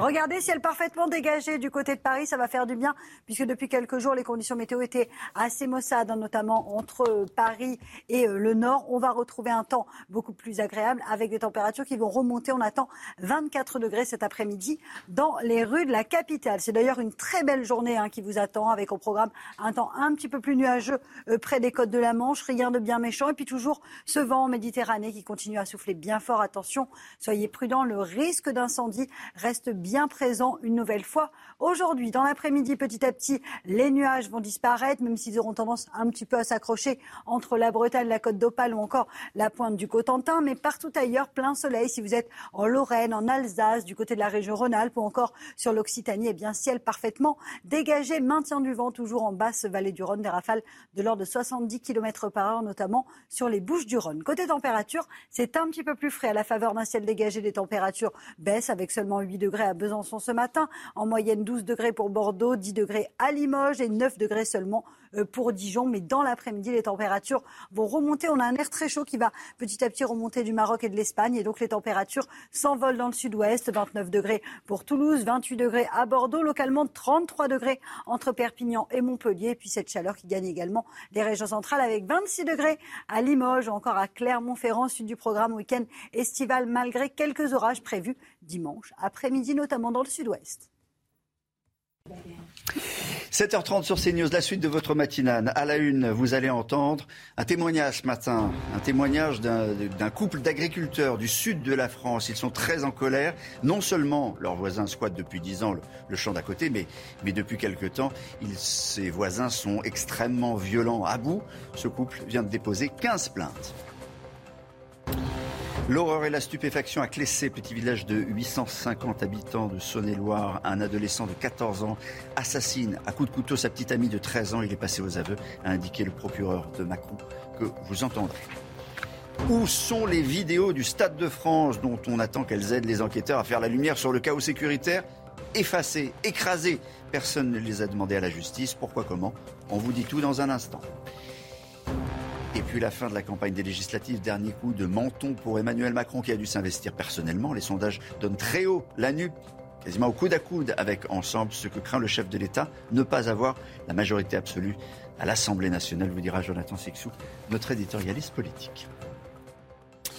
Mais pour commencer, donc, direction les Bouches-du-Rhône, où un couple d'agriculteurs vit l'enfer depuis trois ans, Chana. Gignac Lanert, ce couple de maraîchers est régulièrement agressé par leurs voisins. Ce sont des gens du voyage qui occupent illégalement un terrain voisin depuis plus de dix ans. Le couple est désemparé. Il a déposé 15 plaintes, mais pour l'instant, rien ne change. Leur para. Le couple a racheté cette exploitation il y a trois ans. Rapidement, ils sont entrés en conflit avec le voisinage. Des voisins de plus en plus violents. Il y a eu des insultes, des jets de pierre, une brebis a été empoisonnée, le poulailler incendié. Et la semaine dernière, c'est Caroline qui s'est fait agresser en rentrant chez elle. Euh, j'étais assis dans ma voiture et je parlais à mon chien, donc j'ai pas vu la voiture arriver. La voiture s'arrête, frein à main, euh, et puis là j'ai pris des coups par un homme que je connais. C'est un de mes voisins. Donc, je n'ai pas pris qu'un seul coup, hein, j'en ai pris plusieurs. Et après, j'ai fini par mettre mes bras euh, pour protéger ma tête. Thibault et Caroline ne s'attendaient pas à subir une telle violence.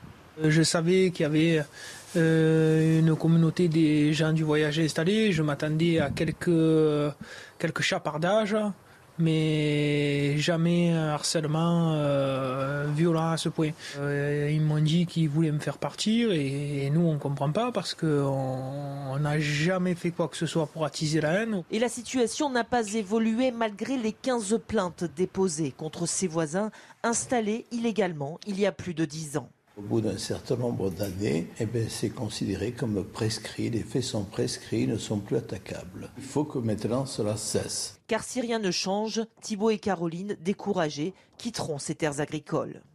15 plaintes, hein, et vous avez vu le, visage tuméfié de, de, cette femme. Assassin à 14 ans, un adolescent a avoué hier soir avoir poignardé sa petite amie à mort. Et le corps d'Emma, c'est son nom, a été retrouvé plus tôt dans la journée dans le village de Clessé avec un couteau dans la gorge. Écoutez les précisions du procureur de la République de Macron. Il reconnaît avoir, comme à son habitude depuis quelques jours, euh, euh, convenu d'un rendez-vous avec euh, cette jeune fille, qu'il s'était muni d'un couteau qu'il avait discuté avec elle, qu'il avait placé ce couteau dans sa manche, et après avoir discuté quelques instants avec elle, lui avait porté trois coups de couteau au niveau du cou. Et à 8 heures, on retrouvera Olivier Madinier, notre envoyé spécial, euh, dans ce petit village de, Clessé, qui compte, euh, je le rappelle, 850 habitants. Et évidemment, vous imaginez euh, ce qu'a provoqué la, terrible nouvelle. On vous raconte également cette histoire ce matin, celle de ce couple, Elodie et Laurent, qui ont acheté une maison à Olainville, en Essonne, le mois dernier. Problème, lorsqu'ils ont voulu emménager, ils ont eu une mauvaise surprise, celle de trouver une famille qui squattait les lieux et qui disait euh, en être les propriétaires. Mais oui, là c'est l'impasse. Alors Gérald Darmanin s'empare de l'affaire. Il a demandé au préfet d'accélérer la procédure euh, d'expulsion. Une mise en demeure oblige ces squatteurs à quitter les lieux aujourd'hui euh, avant 17h. Alors comme tous les matins, on vous consulte dans la matinale. Ce matin, on vous pose cette question. Malgré la loi, il semble toujours aussi difficile d'expulser les squatteurs. Est-ce que ça vous choque? Écoutez vos réponses, c'est votre avis. C'est dramatique, euh, d'autant qu'on ne peut pas, si vous voulez, les faire dégager en quelque sorte assez rapidement. Voilà, c'est le, gros problème, il est là. Il faudrait pouvoir les déloger, mais leur proposer une, une solution de secours, une solution de repli rapidement les déloger, mais euh, en, douceur. Quand on est propriétaire, on est propriétaire. Changer les serrures et s'installer, euh, c'est un peu facile. Hein. Je trouve ça inadmissible, surtout que euh, bah, c'est leur appartement de base et qui viennent. Dans ces cas-là, tout le monde peut faire ça en fait. Et après, c'est du n'importe quoi. Le violeur en série Dino Scala, surnommé le violeur de la Sambre, comparaît à partir euh, d'aujourd'hui devant les assises du Nord. 30 ans de viol et d'agression sexuelle et 56 victimes potentielles identifiées. Il est jugé pour 17 viols, 12 tentatives de viol et 27 agressions ou tentatives d'agression sexuelle commises entre 1988 et 2018. Il conteste une quinzaine de faits. Pour d'autres, il reconnaît sa culpabilité. Nous avons pu recueillir le témoignage de trois plaignantes. Reportage de Mario Bazac, Noémie Schulz et Sarah Betty est l'une des plus jeunes victimes de Dino Scala, 17 ans à l'époque. Elle est aussi l'une de celles pour qui il a reconnu les faits. Il m'a attrapé par derrière et il m'a emmené dans une pâture et là il m'a violée. Et après je suis partie au lycée euh, comme si de rien n'était, peur qu'il me suive et puis qu'il me tue. Il y a 25 ans, Valérie aussi a été victime d'une agression. Elle a été étranglée, puis a perdu connaissance. J'avais le haut du pull qui était euh, enlevé. J'avais le lien du pantalon qui avait été cassé. Donc je ne sais pas ce qui s'est passé après. Après l'arrestation de Dino Scala en 2018, 56 victimes potentielles ont été identifiées. Le premier jour, ça montre aussi il faut que les victimes elles soient là. C'est super important. À l'approche du procès, les trois plaignantes veulent l'affronter. Valérie et Clara espèrent aussi obtenir des aveux. Jusqu'ici, Dino Scala a toujours nié les avoir agressés mais elles sont surtout habitées par une angoisse profonde. Ça m'a traumatisée à vie. J'ai toujours peur, ça c'est sûr. Je dors toujours la télé allumée. Je sors toujours pas seule dans le noir. Ça m'est pas arrivé depuis. J'ai 50 ans maintenant, j'ai toujours vécu avec ça. J'aimerais bien euh, vivre plus sereinement. En raison du nombre très important de plaignantes, le procès doit durer plus de trois semaines. À la page politique, Jonathan Sixou fin de la campagne, à minuit ce soir, c'est mhm. ça, je ne me trompe pas. Euh, ça a été euh, des heures euh, compliquées pour Emmanuel Macron, qui a dû rentrer réellement en campagne parce que son parti ensemble est au coude à coude dans les sondages avec, avec la NUP. Il a été obligé, vous avez raison de le souligner, Olivier, de, mouiller la chemise euh, depuis euh, quelques jours parce qu'il n'y a pas eu de campagne. En fait, la majorité présidentielle a euh, laissé de façon assez surprenante pour nombre d'observateurs Jean-Luc Mélenchon imposer ses thèmes. Jean-Luc Mélenchon, qui lui s'est donné à fond, il a imposé son tempo également. Et on le voit depuis plusieurs jours, notamment en attaquant de façon pour le moins scandaleuse la, la, police et les forces de l'ordre en général. Alors Emmanuel Macron, lui, était hier dans le Tarn pour prendre la défense des forces de l'ordre. Il euh, déjeune euh, euh, aujourd'hui à l'Elysée avec les syndicats pour parler pouvoir d'achat, pour parler également de réforme avec la, à noter néanmoins le refus de la CGT de déjeuner avec le chef de l'État tout à l'heure. On a un dernier sondage avant. Alors, on a effectivement un, sondage qui nous montre que 280 députés pourraient être élus sous l'étiquette Ensemble, qui rassemble donc aussi le, MoDem, Agir mmh. et Horizon. Je rappelle que c'est 289 la majorité absolue à l'Assemblée nationale. Donc, pour l'instant, il en manque. c'est pour cela que les quelques heures qui restent aux candidats de la majorité présidentielle sont cruciales pour convaincre les, les, possibles électeurs. Je dis possible parce qu'un autre sondage mmh. nous montre ce matin que 46% des Français pourraient ne pas aller voter dimanche pour le premier tour. C'est une, ce serait une abstention historique. Ça les a pas passionnés. Pas, pas, vraiment. pas vraiment. Euh, Emmanuel Macron, il n'a pas fait que campagne. Il a parlé euh, à Volodymyr Zelensky ces dernières heures pour lui dire quoi, Général Clermont? Écoutez, ils ont discuté de la situation sur le terrain, ils ont discuté de la livraison d'armes, ils ont discuté de l'avenir de l'Ukraine par rapport à l'Union européenne vous savez que les relations sont un petit peu compliquées entre les deux présidents, donc il est important qu'ils maintiennent euh, un dialogue. Il faut rappeler pourquoi. Hein. c'est pour les, propos que Emmanuel Macron a tenus euh, le, week-end dernier dans, un entretien avec la les presse. Les propos même que Emmanuel Macron a réitérés dans l'entretien dans le journal de la montagne, effectivement, qui, euh, qui prête à interprétation. Maintenant, il faut bien être conscient du fait que si la France n'est pas dans le peloton de tête, le peloton de tête des pays qui aident militairement l'Ukraine, elle est dans le peloton de tête des pays qui l'aident sur le budget humanitaire et, d'un point de vue financier. Donc la France soutient l'Ukraine et derrière l'Ukraine, je pense qu'il n'y a pas d'ambiguïté sur le sujet. La France continuera à livrer de, l'armement. Les fameux canons César, euh, donc une deuxième tranche devrait arriver prochainement. Le président Macron disait qu'il ne faut pas humilier les, Russes non plus. Hein. C'est ça qui a provoqué la, polémique et la colère du président Zelensky. Absolument. Euh, je pense que c'est une. On pourrait passer un, peu de temps à expliquer ce que signifie cette phrase, mais euh, en tout état de cause, euh, je pense que je pense qu'il faut être conscient du fait que la France a un rôle particulier dans, dans, ce conflit, à la fois parce que c'est une puissance nucléaire et également parce qu'elle a la présidence française de l'Union européenne. Donc il faut mettre ça en perspective. Donc on continuera à fournir des armes à l'Ukraine, en particulier des canons César. Et également se pose la question de la candidature de l'Union européenne à l'Ukraine. Là, le sujet est également compliqué. Donc, il est important que cet entretien entre le président de la, présidence tournante de l'Union européenne et le, et le président Zelensky puisse avoir lieu avant le Conseil européen décisif du 23 juin et avant la fin du mandat du président Macron qui est le 30 juin. Donc, avec une question en suspens, euh, le président Macron se rendra-t-il à Kiev pour rencontrer Zelensky sur place et parler de la relation. Pour l'instant, il n'y a que Gérard Larcher qui est attendu à, Kiev. Hein, si je Pour l'instant, il n'y a pas d'engagement. L'édito écho, dans un instant, on va parler, on va parler de vos traités et des avions entre les grèves, entre les mouvements sociaux et puis le manque de personnel. Est-ce qu'il y aura des avions qui décaleront à temps? 7h45 presque sur CNews. Le rappel des titres, Chanel Lousteau. Emmanuel Macron invite les syndicats à déjeuner aujourd'hui à l'Elysée. Invitation déclinée par la CGT. Objectif de cette rencontre, discuter des grands enjeux du pays, de la situation économique et notamment du pouvoir d'achat des Français. Le chef de l'État rencontrera les organisations patronales la semaine prochaine. L'origine de la pandémie de coronavirus remise en cause selon l'OMS, la thèse d'une fuite d'un laboratoire en Chine mérite des études plus approfondies. Les experts insistent, il n'y a pour le moment aucune preuve définitive sur l'origine de ce virus survenu la première fois à Wuhan en fin 2019. En Espagne, 2000 personnes ont été évacuées après un violent incendie. Le feu s'est déclenché dans la région de Malaga, en Andalousie, en cause les fortes chaleurs dans le pays avec des pics à plus de 40 degrés. 1000 personnes sont mobilisées pour éteindre les flammes. Trois pompiers ont été blessés et l'incendie est toujours en cours. C'est la pagaille dans les aéroports. Enfin, je pense que pour cet été, ça va être euh, assez compliqué, Eric Derek Maten, parce que entre les mouvements sociaux, là, il y a toujours grève illimitée. Mm-hmm. Hein. Hier, il a, manqué euh, un quart des, euh, des, vols. Il manque du personnel, il manque des bagagistes, il manque euh, du personnel même dans, les avions. Et les avions sont pleins, vous allez tout nous dire. Oui, si vous voulez, c'est aussi un peu un, ras-le-bol de ce qui se passe. On, a eu une pagaille, elle risque de se reproduire.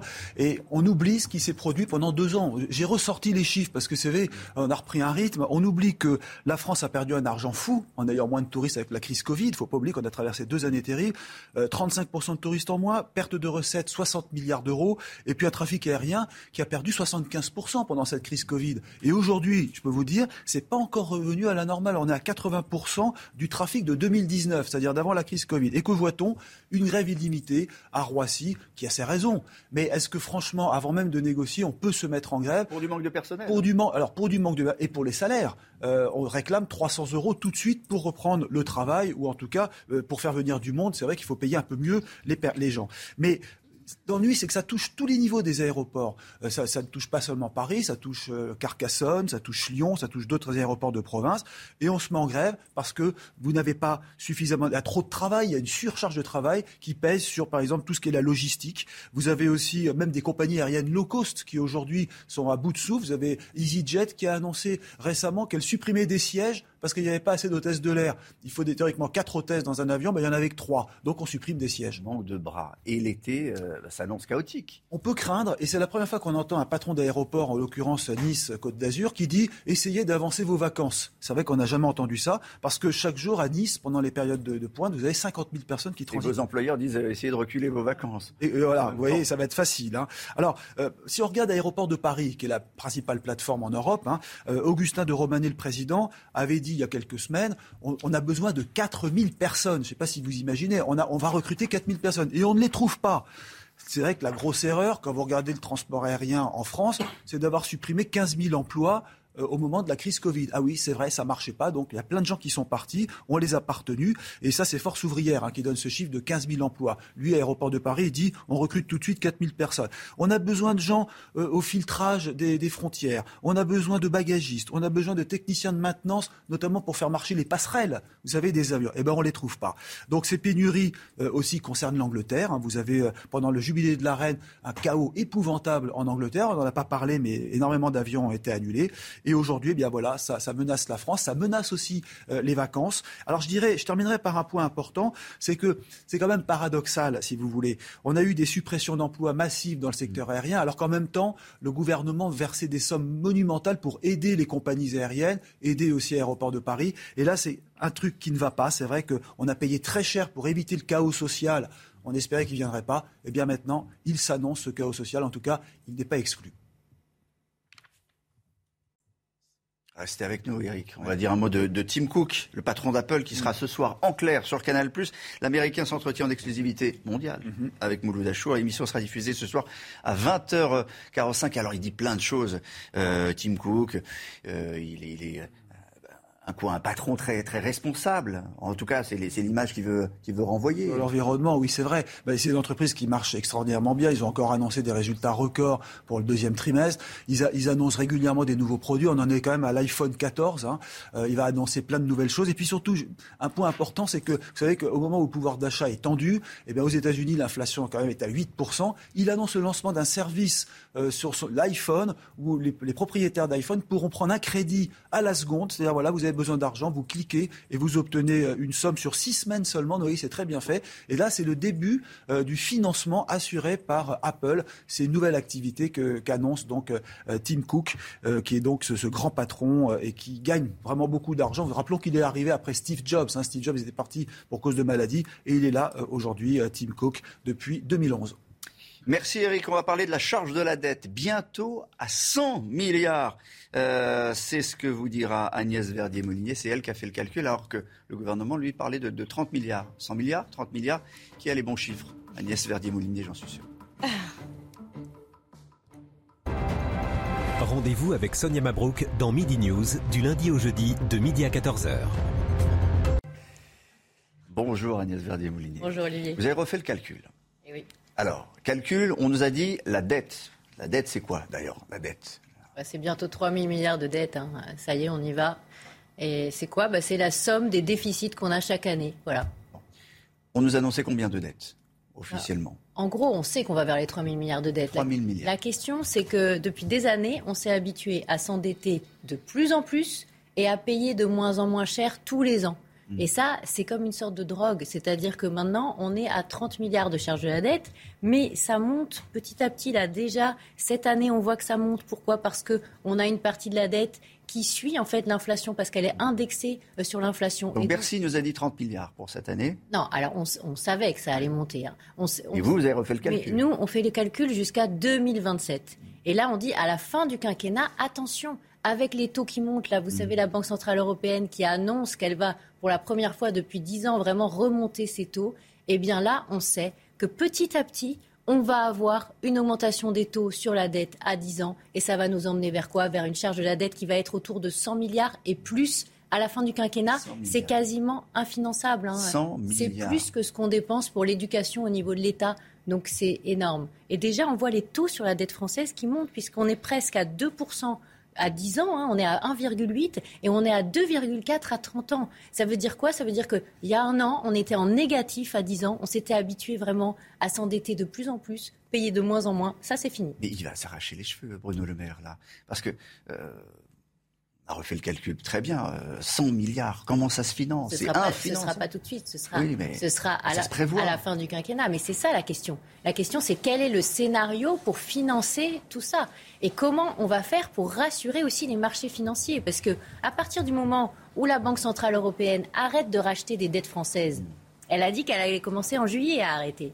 À partir du moment où elle remonte ses taux, eh bien, il y a aussi pour ceux qui nous prêtent une question quelle est la situation réelle de la France? Quelle est la situation économique? Est-ce que c'est tenable? Et là, on risque d'avoir une augmentation des taux beaucoup plus importante. Nous, dans notre calcul, quand on est à 100 milliards, on est à 4% à 10 ans en 2027. Mais ça peut être aussi supérieur. Si, par exemple, on appliquait le programme de Jean-Luc Mélenchon, on a fait le calcul à la Fondation IFRAP eh bien, on serait bien au-delà de 100 milliards en 2027. On serait plutôt à 157 milliards. Bon, on ne va pas se raconter d'histoire, c'est nous qui payons à un moment. Nous, nos enfants, nos arrière-petits-enfants, etc.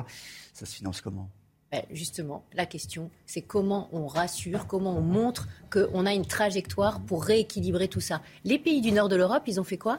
Ils se sont mis en place des freins à l'endettement qui ont permis qu'ils ne s'endettent plus quand ils sont en croissance, qu'ils ne s'endettent plus pour fonctionner, mais uniquement pour investir. Nous, qu'est-ce qu'on fait? On s'endette en permanence pour fonctionner, pour payer, par exemple, l'assurance maladie, pour payer les retraites, pour payer le chômage, etc. Donc la solution, c'est faire des réformes de fond, les faire très très vite pendant le quinquennat, pendant les 100 jours. Et là, on donnera des messages comme quoi on est en train de reprendre la main. Aujourd'hui, qu'est-ce qu'on fait? On continue à laisser filer la dépense, on continue à dépenser sans compter, sans évaluer. Le Parlement n'a pas un rôle important en la matière alors qu'il devrait en avoir un. Donc toutes ces questions-là, elles devraient être sur la table, elles devraient avoir été l'essentiel de la campagne présidentielle et de la campagne législative. On n'en a pas parlé, on a mis ça sous le tapis. Maintenant, ça va nous revenir.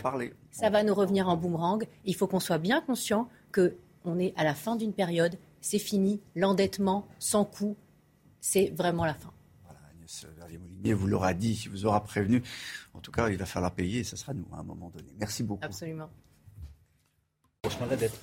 On vous parle euh, d'un tableau euh, assez exceptionnel. Soyez, euh, ne soyez pas dissipés.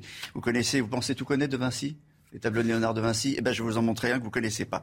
Très rarement exposé, parce que d'habitude, il est au Vatican, le Saint-Jérôme, qui est le chef-d'œuvre inachevé de Léonard de Vinci. C'est à la fois un dessin et une peinture. Il est exposé depuis quelques jours au château du Clos Lucé, qui a été la résidence de Léonard de Vinci. On y voit le, saint tenir dans sa main droite une pierre avec laquelle il s'apprête à battre sa coulpe. Ce chef-d'œuvre a deux particularités. D'abord, on y voit l'empreinte digitale de Léonard de Vinci, et surtout les deux parties qui le composent ont été longtemps séparées. Explication du directeur du Clos Lucé on identifie très clairement une empreinte digitale. C'est ce qu'on appelle la peinture au doigt, une espèce d'essuyer au doigt euh, qui permettait de créer un léger flouté, un léger sfumato. Eh bien là, nous avons l'empreinte digitale de Léonard il y a 535 ans. Quand vous vous approchez de près, que vous observez bien, eh bien, ces deux parties ont été réunies. La partie haute, celle de la tête, servait de tabouret à un savetier. La partie basse a été retrouvée euh, chez un antiquaire et c'était donc euh, la, porte d'une petite commode. C'est absolument passionnant l'histoire de, ce tableau. C'est exposé jusqu'au 20 septembre. Vous irez au Clos Lucé Général ah, vous n'avez rien suivi. Arrêtez de. vous n'avez pas arrêté de parler à votre voisine. Vous n'avez rien suivi. La météo à suivre.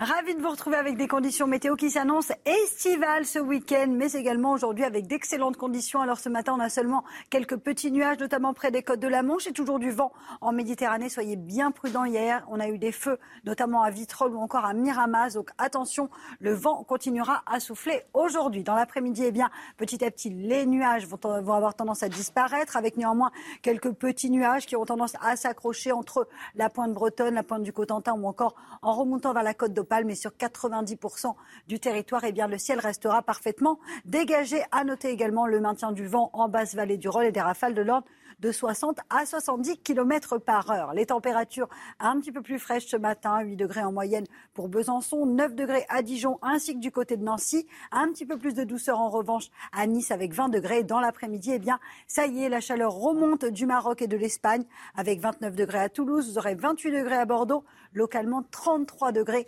entre Montpellier et Perpignan. Et puis cette chaleur qui va gagner également les régions centrales, 26 degrés entre Lyon, Limoges et Clermont-Ferrand, 25 degrés à Dijon et localement 24 degrés à Paris. Sachez que le week-end s'annonce estival malgré quelques orages prévus dimanche après-midi, notamment entre le sud-ouest et les régions centrales. Attention, la chaleur sera au rendez-vous, notamment dans le sud-ouest ce week-end. 8h sur CNews, merci d'être avec nous à la une. L'horreur et la stupéfaction à, Clessé, petit village de 850 habitants de Saône-et-Loire. Un adolescent de 14 ans a assassiné à coups de couteau sa petite amie de 13 ans. On va y revenir avec euh, Olivier Madinier, euh, correspondant CNews et qui est sur place. Nous reviendrons également sur cette affaire de maison squattée à Oulainville dans l'Essonne. La maison que ce couple avait achetée est occupée par une autre famille de 4 enfants qui prétend également avoir acheté cette maison. Gérald Darmanin s'en est mêlé. La famille qui occupe la maison a jusqu'à 17h aujourd'hui pour quitter les lieux. Et puis après neuf mois d'un procès fleuve, celui des assassins du 13 novembre et de leurs complices, dernier jour de réquisitoire ce vendredi, on connaîtra les peines réclamées contre les 20 accusés. Précision dans ce journal de Sandra Buisson.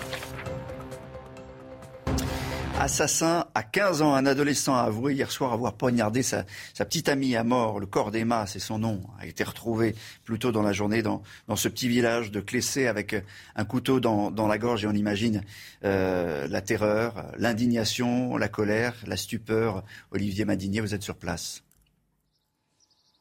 Oui, absolument. Euh, l'ambiance euh, va être très lourde tout à l'heure à la rentrée euh, dans ce collège de l'Uni, le collège Victor Hugo de l'Uni.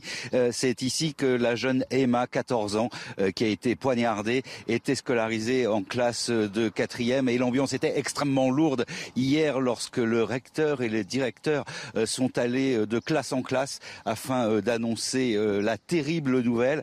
Et c'est dans ce collège aussi qu'était scolarisé le meurtrier présumé euh, de la jeune Emma, un jeune homme âgé de 14 ans, scolarisé en classe de quatrième également. Les gendarmes sont venus le chercher hier. Il était 9h45 afin de le placer en garde à vue. L'émotion est aussi immense euh, à 8 km d'ici, dans le village de Clessé, le village où vivait euh, la jeune Emma. Le maire que nous avons rencontré hier était encore en état de choc. Il décrit une jeune fille que tout le monde connaissait, ou presque dans le village, décrite comme quelqu'un discrète, mais euh, toujours très souriante, euh, qui était passionnée euh, d'équitation, un sport qu'elle pratiquait depuis l'âge de 5 ans. Merci euh, Olivier Madinier. On voulait euh, également vous raconter cette histoire ce matin dans la matinale, celle de ce couple. Ils s'appellent Elodie et Laurent. Ils ont acheté une maison à, à Olinville, c'est dans l'Essonne, c'est le mois dernier. Jusque-là, tout va bien. Oui, mais quand ils ont voulu emménager, ils ont eu la mauvaise surprise de trouver une famille avec quatre enfants qui squattaient les lieux. Et là, c'est l'impasse. Le squatteur prétend lui aussi avoir acheté cette maison. Gérald Darmanin s'est emparé de l'affaire. Le récit de Valentine Leboeuf, Régine Delfour et Thibault Marcheteau. Laurent est au téléphone avec sa femme pour lui annoncer la nouvelle. Il y a les gendarmes qui viennent d'arriver, ils ont déposé sur la maison un, papier. Euh, ils ont 24 heures pour quitter les lieux. Pour le couple, c'est un soulagement. Tu es contente? Ah, C'est hallucinant. Ah bah oui, je suis super contente. Il aura fallu l'intervention du ministre de l'Intérieur, car depuis trois semaines, Laurent et sa femme tentaient de récupérer leur maison achetée le 19 mai dernier. Problème, elle était déjà occupée par un couple avec quatre enfants. L'homme, un Tunisien, l'aurait acheté contre une somme d'argent et une voiture. Moi, je n'ai pas compris le français. Moi, je donne l'espèce. 120 000 euros espèces. La première fois, donné 13 000, après 10 000, après 9 000, après 505 voitures. Tout, tout, 120 000 euros. L'homme montre les documents qu'il a sur son portable. Regarde ça. compromis de vente. Mhm. Encore ça. Mais pour Laurent, ces papiers n'ont aucune valeur. Vous avez Bah dit oui. que vous l'avez acheté euh, via une agence immobilière, via un notaire Oui. Il n'y a pas d'entête sur le, sur le papier, il n'y a, il y a pas d'entête. Là, le problème, c'est que vous vous êtes fait peut-être arnaquer et que du coup, moi, j'ai envie de récupérer ma maison. L'homme a été reçu à la mairie. Il possédait de faux documents. Il devra quitter la maison avec sa famille avant 17h cet après-midi. Un rappel, c'est le dernier jour de campagne pour euh, les législatives, Jonathan Sexou. On en est où Euh, Est-ce que la majorité est fébrile ou non? On a cru voir Emmanuel Macron sur le terrain euh, s'en prendre directement, euh, assez violemment, à Jean-Luc Mélenchon. Pour Eh bien, c'est devenu ces dernières heures de campagne. Vous avez raison de le rappeler, euh, Olivier. La, la campagne euh, s'achève officiellement à minuit ce soir, avant le premier tour dimanche. Et euh, ces derniers jours ont pris euh, une tournure quasiment de, de duel entre Jean-Luc Mélenchon, qui a été le seul responsable politique à avoir fait campagne quasiment depuis le début, et Emmanuel Macron, qui, au nom de sa majorité, lui a répondu. C'était dans le Tarn hier sur le volet sécuritaire, en défendant euh, policiers et gendarmes. Aujourd'hui, Emmanuel Macron aborde un volet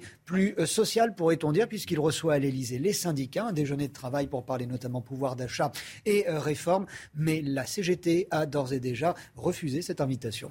Troisième et dernière journée de réquisition au procès des terroristes islamistes du 13 novembre. Hier, les avocats généraux s'en sont pris à Salah Abdeslam. Selon eux, pendant le procès, il a tenté à tout prix de se faire passer euh, pour un terroriste tombé du ciel. Les peines requises contre les 20 accusés seront annoncées aujourd'hui en fin de journée. Retour sur la journée d'hier avec Sandra Buisson. Elle suit ce procès pour CNews. Avant d'annoncer les peines requises contre les 20 accusés jugés ici depuis le mois de septembre, les avocats généraux vont détailler les responsabilités dans la commission des attentats le soir du 13 novembre et dans la cavale de plusieurs d'entre eux après ces massacres. Hier, les avocats généraux ont démontré méticuleusement que Salah Abdeslam et Mohamed Abrini, les amis d'enfance, étaient bien prévus pour mourir en kamikaze jusqu'au tout dernier moment. Salah Abdeslam n'est pas l'invité surprise qu'il prétend, lance l'avocat général, dans le projet le 10 novembre et découvrant à ce moment-là tout des tueries prévues. Pour l'accusation, les deux hommes étaient impliqués dans le projet terroriste depuis plusieurs mois. Les avocats généraux qui ont aussi appuyé sur le rôle essentiel qu'ont joué les logisticiens dans la préparation des attaques, ceux qui ont fourni les faux papiers, les planques, les voitures aux terroristes à l'automne 2015, leur permettant de préparer dans la euh, clandestinité leur macabre projet. Ce ne sont pas des seconds couteaux, a déclaré l'avocat général. Ils n'étaient pas tous euh, djihadistes convaincus, mais tous ont accepté d'aider un groupe terroriste par lâcheté, complaisance ou appât du gain. Ils ont nourri la bête. Sans eux, il n'y avait pas d'attentat. Général Clermont, on va terminer euh, avec vous sur cette euh, vive inquiétude à Londres pour le sort de deux Britanniques qui étaient partis combattre en Ukraine avec un troisième homme, un, Marocain. Ils ont été faits prisonniers alors qu'ils se trouvaient en territoire séparatiste, Donetsk, et ils sont aujourd'hui condamnés à mort. Effectivement, en, réalité, il y a des milliers de soldats étrangers qui ont rejoint les rangs de l'armée ukrainienne au travers de la, Légion des volontaires internationaux. Donc là, il s'agit de, trois soldats euh, étrangers qui euh, combattaient dans des unités régulières de l'armée euh, ukrainienne. À ce titre-là, ce sont des combattants.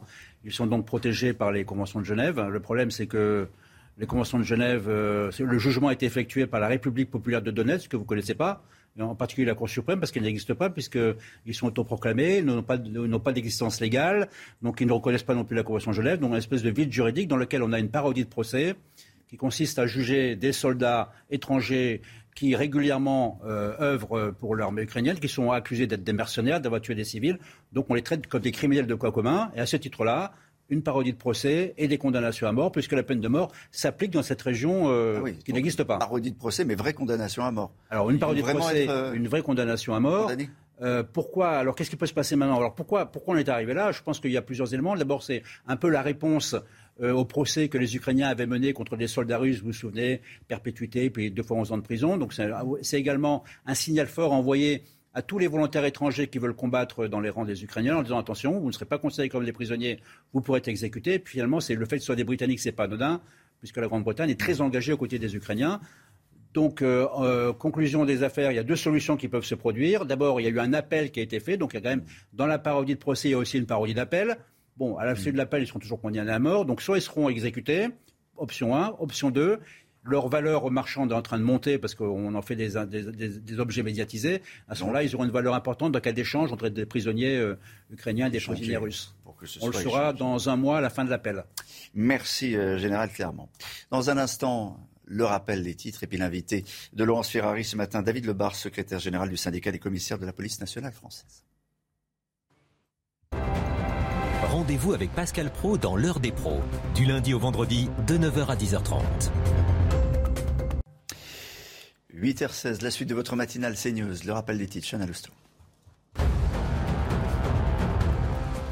Donald Trump au centre d'une tentative de coup d'État. Ce sont les premières conclusions de la commission d'enquête parlementaire sur l'assaut du Capitole le 6 janvier 2021. Depuis un an, 1000 témoins ont été entendus. Une des rares élues républicaines ayant accepté de siéger dans cette commission accuse Donald Trump d'avoir allumé la mèche de cette attaque. Les suites de l'enquête sur le refus d'obtempérer dans le 18e arrondissement de Paris. Le conducteur a été mis en examen notamment pour tentative d'homicide volontaire sur personne dépositaire de l'autorité publique. Blessé au thorax par un tir de policier, il a été placé en détention provisoire sur le lieu de son hospitalisation. Un requin à dents plates a été identifié pour la première fois en Colombie. C'est une espèce vieille de 135 millions d'années. Ce requin mesurait entre 4 et 5 mètres de longueur. Ses dents que vous voyez sur ces images ressemblaient à des dominos. Elles servaient à écraser la nourriture plutôt qu'à la couper et la déchirer comme celle des requins d'aujourd'hui. Vous l'avez aperçu, Laurence Ferrari, bonjour. Et son invité ce matin, David Lebars, secrétaire général du syndicat des commissaires de la police nationale française. Bonjour, euh, commissaire Lebars. Bienvenue dans la matinale de CNews. Beaucoup de sujets de sécurité ce matin. Peut-être d'abord un mot du choc après le meurtre sauvage d'une adolescente de 14 ans. Emma, par son petit ami du même âge, à Clessé en Saône-et-Loire. Est-ce que ce type de drame a toujours existé ou est-ce qu'il y a une désinhibition de la violence entre les jeunes, très jeunes? Heureusement, ça n'a pas toujours existé. Euh, outre le côté dramatique euh, de cette affaire, qui est épouvantable, c'est le, jeune âge à la fois de, l'auteur et, de la victime, bien évidemment. Et euh, j'exprime d'ailleurs une pensée à la famille parce que ce genre d'affaire est absolument épouvantable. Donc, ce que dit cette affaire, c'est une violence monstrueuse euh, chez des jeunes qui ne devraient même pas avoir ce, goût de la violence. Donc on verra ce que dit l'enquête. Mais voilà, c'est la jeunesse euh, de l'auteur qui est principalement le sujet, puisque des assassinats comme cela, et c'est comme ça qu'on a parlé le procureur, sur des gens euh, de cet âge-là, en dessous de 16 ans, 14 ans. Voilà, c'est des affaires extrêmement rares. Et ce jeune homme qui a été placé en garde à vue pour assassinat n'encourt pas la réclusion criminelle, puisqu'il y a une excuse de minorité, il est mineur et qu'il n'a pas d'antécédent judiciaire. Néanmoins, il risque de rester de longues années en prison si... le procès va, enfin, la procédure va jusqu'à son terme. Oui, mais du coup, je, dis un mot sur la peine. Euh, heureusement, parce que sur cet âge-là, et on le voit déjà, euh, il va à l'école le lendemain matin et il y a sans doute un problème de compréhension de ce qu'il a fait lui-même. Et il faut qu'il y ait des peines adaptées aux mineurs pour qu'ils puissent avoir une chance de se réinsérer dans la vie. C'est très dur à dire et à entendre parce que la famille va être extrêmement dans la douleur et dans la dans l'envie que la justice passe. Mais la justice, justice doit prendre en compte ce jeune âge.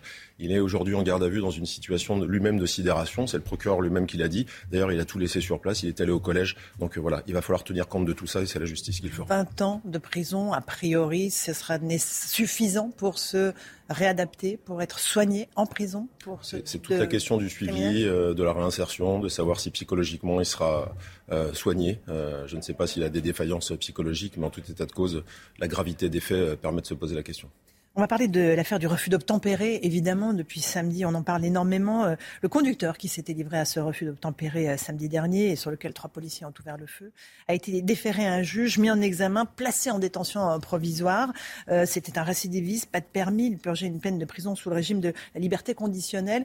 La justice a fait son travail, David de Bars En tout cas, on voit qu'il y a eu une semaine de procès au pluriel sur les réseaux sociaux, dans les médias. Tout le monde a eu un avis. Et puis vous savez, euh, moi je regarde euh, le message que passe la justice. Donc euh, je serai factuel. Je constate qu'il y a trois policiers qui sont aujourd'hui en liberté. Ils font l'objet d'une enquête. Cette enquête n'est pas finie.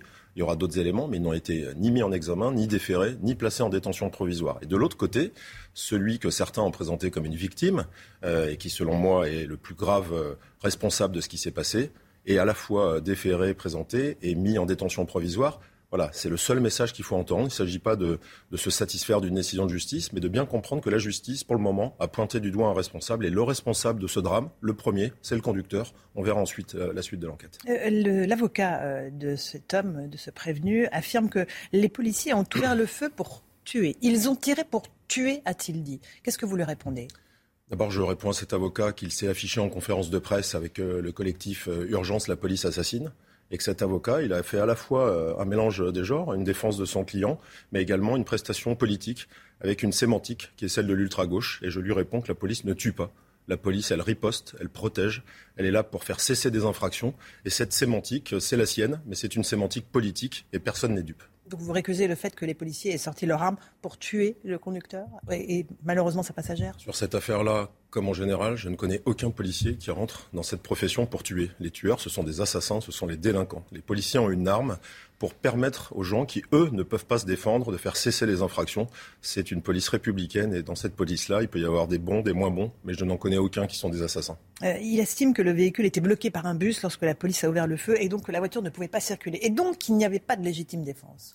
Oui, mais encore une fois, la justice l'estime autrement. Et si la justice obtient des éléments qui peuvent corroborer ce que dit cet avocat, je ne doute pas qu'elle continuera euh, d'enquêter. Et comme on le sait, quand il y a une instruction, il peut y avoir d'autres qualifications retenues. Les policiers ne sont pas exonérés de responsabilité, ils font l'objet d'une enquête. Pour le moment, je constate que le conducteur est en prison, pas les policiers. Si l'enquête évolue, on en tirera les conséquences. Dans quel état d'esprit sont vos trois collègues? Est-ce que vous avez pu échanger avec eux?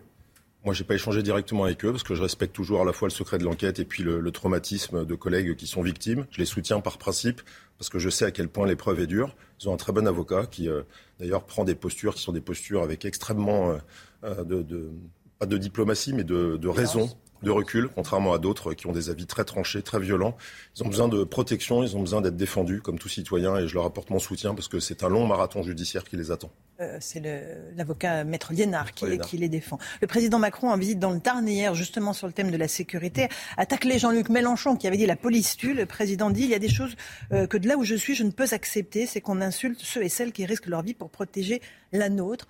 Euh, il fallait que le chef de l'État s'exprime sur cette affaire. C'est très bien. Voilà, on est dans un contexte politique. On avait craint pendant la présidentielle d'être les otages d'une querelle sur fond de sécurité. Et puis il y a eu la guerre en Ukraine, il y a eu d'autres sujets. Et on se rend compte que finalement ce débat, euh, parce que personne n'est dû, pas lieu pendant les élections législatives. Euh, vivement la fin du second tour, parce qu'on voit bien que le débat sur les sujets de sécurité, il prend un caractère irrationnel et que tout est déformé, tout est amplifié. Et ça nous amène à nous à nous retrouver encore une fois montrer du doigt et se faire traiter de tueur, d'assassin ou de tout ce qu'on veut. Après, concernant Jean-Luc Mélenchon, vous savez ce que j'en pense. Ça fait plusieurs années qui se livrent à ce type de, de déclaration. Donc euh, on y est malheureusement presque habitué, mais c'est appréciable que le président de la République, euh, je dirais, ramène de la raison sur euh, ceux qui nous protègent. On ne doit pas parler d'eux comme ça. 84% des Français font confiance, ont confiance en leur police. Ça aussi, c'est un chiffre qui réconforte les policiers, les forces de l'ordre? Ça réconforte, c'est même en hausse. Après, ça ne doit jamais nous laisser dans, un, dans une situation où on ne doit pas se remettre en question. On a aussi nos, nos faiblesses, mais c'est très important de le rappeler parce qu'on se rend compte que finalement, c'est une profession qui est appréciée des Français. Il y en a d'autres qui le sont moins, notamment les politiques, et on le voit dans leur comportement. Mais la police, dans sa globalité, a la confiance des Français. Après, c'est fluctuant, mais c'est à nous de faire les efforts pour euh, garder cette confiance. Est-ce que vous faites partie de ceux qui euh, souhaitaient la présomption de légitime défense pour les policiers? Est-ce que c'est la, clé euh, pour protéger mieux les, policiers Certains politiques défendent cette idée-là? Oui, moi je la défends pas pour une raison simple, c'est que les textes ont évolué. Il y a eu le Code de la sécurité intérieure avec l'article 435-1 et vous voyez déjà la polémique sur cette affaire de refus d'obtempérer. La loi est très bien faite. Elle donne maintenant des moyens aux policiers, non pas de tuer, je le rappelle, mais de protéger, donc de faire usage des armes, mais dans des conditions très encadrées, avec de la proportionnalité face à l'urgence. On ne va pas le redétailler. Et la présomption de légitime défense, elle donnerait quoi? Elle donnerait simplement euh, la même chose, mais en inversant la charge de la preuve. Et finalement, ça déclencherait un trouble dans l'opinion publique. Certains pourraient dire que c'est un permis de tuer. Et de toute façon, le magistrat lui-même, euh, il faut le rappeler, c'est à la justice de définir si les faits sont euh, en légitime défense. Ce serait à la justice d'amener la preuve. Donc je ne crois pas que les faits seraient positifs. Il faut déjà faire comprendre que cette loi, elle est suffisamment claire, et je crois qu'elle l'est, et qu'elle est appliquée dans les affaires dans lesquelles on nous met en cause remettre euh, en perspective euh, ces refus d'obtempérer, on en a entre 15 et 20 000 par an en général. La police ouvre le feu dans 0,76% des cas. C'est important de rappeler les chiffres aussi. C'est très important. Il y a beaucoup de comparaisons. Euh, j'ai vu des comparaisons avec le Brésil, avec les États-Unis. La police non seulement ne tue pas, mais l'ouverture du feu est extrêmement rare. Et on est dans un pays où la maîtrise des armes, et notamment des armes létales, est extrêmement contrôlée en France, à la fois dans le cadre juridique, mais dans la pratique des policiers. On a beaucoup d'affaires, y compris dans les derniers jours, qui n'ont même pas fait l'objet d'un regard médiatique, parce que finalement, on voit que le politique s'empare de certaines et pas d'autres. Et moi, je note qu'il y a beaucoup d'affaires dans lesquelles les policiers ne font pas usage des armes parce que d'abord, ils sont objectifs, ils sont de sang-froid, il y a d'autres moyens. Mais ce qui est certain, et ce que j'ai entendu en plus grosse bêtise, c'est qu'on ne tire pas dans les pneus d'une voiture en 2022 pour une raison simple, c'est que la technologie a évolué et qu'une balle, quand bien même elle atteindrait un pneu, ne fait pas s'arrêter une voiture sur deux mètres. On n'est pas dans un jeu vidéo, on n'est pas dans un monde virtuel, on est dans le monde réel. Donc il faut, il faut laisser aux, spécialistes de la sécurité le soin d'agir. Et quand ils font euh, des fautes, c'est à la justice de les punir. C'est ni à vous, ni à moi, ni à Jean-Luc Mélenchon ou à un quelconque acteur politique. Le Stade de France, c'est l'autre gros dossier du jour. Le préfet de police de Paris, l'Allemand, a été auditionné par les sénateurs hier sur les événements du 28 mai dernier. Il a reconnu un échec sur le maintien de l'ordre, avec des chiffres pas parfaitement justes quand il avait évoqué 40 000 supporters euh, britanniques venus sans billets. Sérieusement, des chiffres approximatifs, euh, un échec, il y a un problème de maintien de l'ordre dans notre pays? Alors, hum, sur le maintien de l'ordre, il faut rappeler quand même que Didier Allemand a été euh, nommé à Paris euh, justement sur la mission maintien de l'ordre. Moi, je note deux choses sur le préfet allemand. La première, c'est qu'il reconnaît l'échec, donc déjà il assume cet échec, et deuxièmement, il assume également ses responsabilités puisqu'il dit c'est moi le seul responsable. Moi je trouve ça admirable qu'un chef prenne ses responsabilités et qu'on ne soit pas allé chercher le lampiste au fond de la rue qui aurait commis un acte des actes individuels, ça existe toujours, mais je note un chef qui assume ses responsabilités. Après, vous savez, un service d'ordre, c'est pas une science exacte. J'en ai fait beaucoup. C'est extrêmement compliqué. Et je rappelle aussi une chose, au bout d'une semaine de polémique, c'est que finalement, on a l'impression qu'il n'y a que la police qui rend des comptes, et elle en rend devant les sénateurs. Euh, je rappelle quand même que ce cumul d'erreurs, ce cumul euh, de ratés, il est quand même collectif. On oublie un peu le transporteur, on oublie la FIFA, on oublie les stadiers, on oublie euh, en premier les délinquants, les criminels, et d'ailleurs les poches de criminels que la justice ne parvient pas à traiter. Donc quid du rôle des députés euh, qui vont faire la loi? Comment on fait pour traiter cette délinquance endémique en Seine-Saint-Denis? Donc tout ça, je n'en vois plus les explications, mais la police s'explique et la police doit prendre euh, sa responsabilité. Euh, est-ce que, concernant l'usage des gaz lacrymogènes sur les supporters, le préfet là aussi a dit que c'était le seul moyen pour faire reculer une foule, sauf à la charger, et donc ce qui aurait été une erreur grave il y a deux enquêtes, je crois, en cours, IGPN, contre deux de, vos collègues qui ont fait usage de gaz lacrymogène de façon à peu près inappropriée. Il n'y a pas d'autre moyen? De disperser, une foule aujourd'hui que de lancer des gaz il y en a d'autres, mais les Britanniques, par exemple, qui nous donnent des leçons sur la façon de disperser une foule, eux, ils le font à cheval. Autour des stades, il y a une foule euh, qui pose un problème et puis euh, ils font charger euh, les chevaux. Alors vous savez, quand on y va au contact, comme on dit, ça fait plus de blessés qu'avec du gaz lacrymogène. Le gaz lacrymogène, c'est incommodant, ça peut choquer, mais il ne faut pas non plus ignorer le fait que certaines images isolées, on ne les voit plus dans un contexte global. Moi, j'ai des témoignages de foules qui se retrouvaient dans une situation d'ailleurs de panique, pas forcément d'hostilité, mais qui peuvent créer énormément de dommages. Donc en France, la technique de repousser une foule, c'est le gaz lacrymogène, parmi d'autres. Euh, après, des images isolées ou un acte individuel d'un policier ou d'un gendarme qui serait, euh, euh, je dirais, de sa responsabilité personnelle, il y en a, mais c'est pas ce qui résume la soirée. Je confirme ce que dit le préfet de police. L'usage des gaz, c'est pour faire le moins de dégâts possible et pour faire bouger une foule. La cerise sur le gâteau de cette affaire décidément navrante, c'est qu'on a appris que les images de vidéosurveillance du Stade de France euh, ont été supprimées. Après sept jours, la justice n'a pas réclamé ces images. Elles ont donc été automatiquement détruites. Comment est-ce possible? Alors d'abord, euh, il faut être précis, elles sont écrasées. C'est-à-dire qu'il y a un système d'enregistrement automatique. Hein, c'est valable d'ailleurs pour les images de la préfecture de police.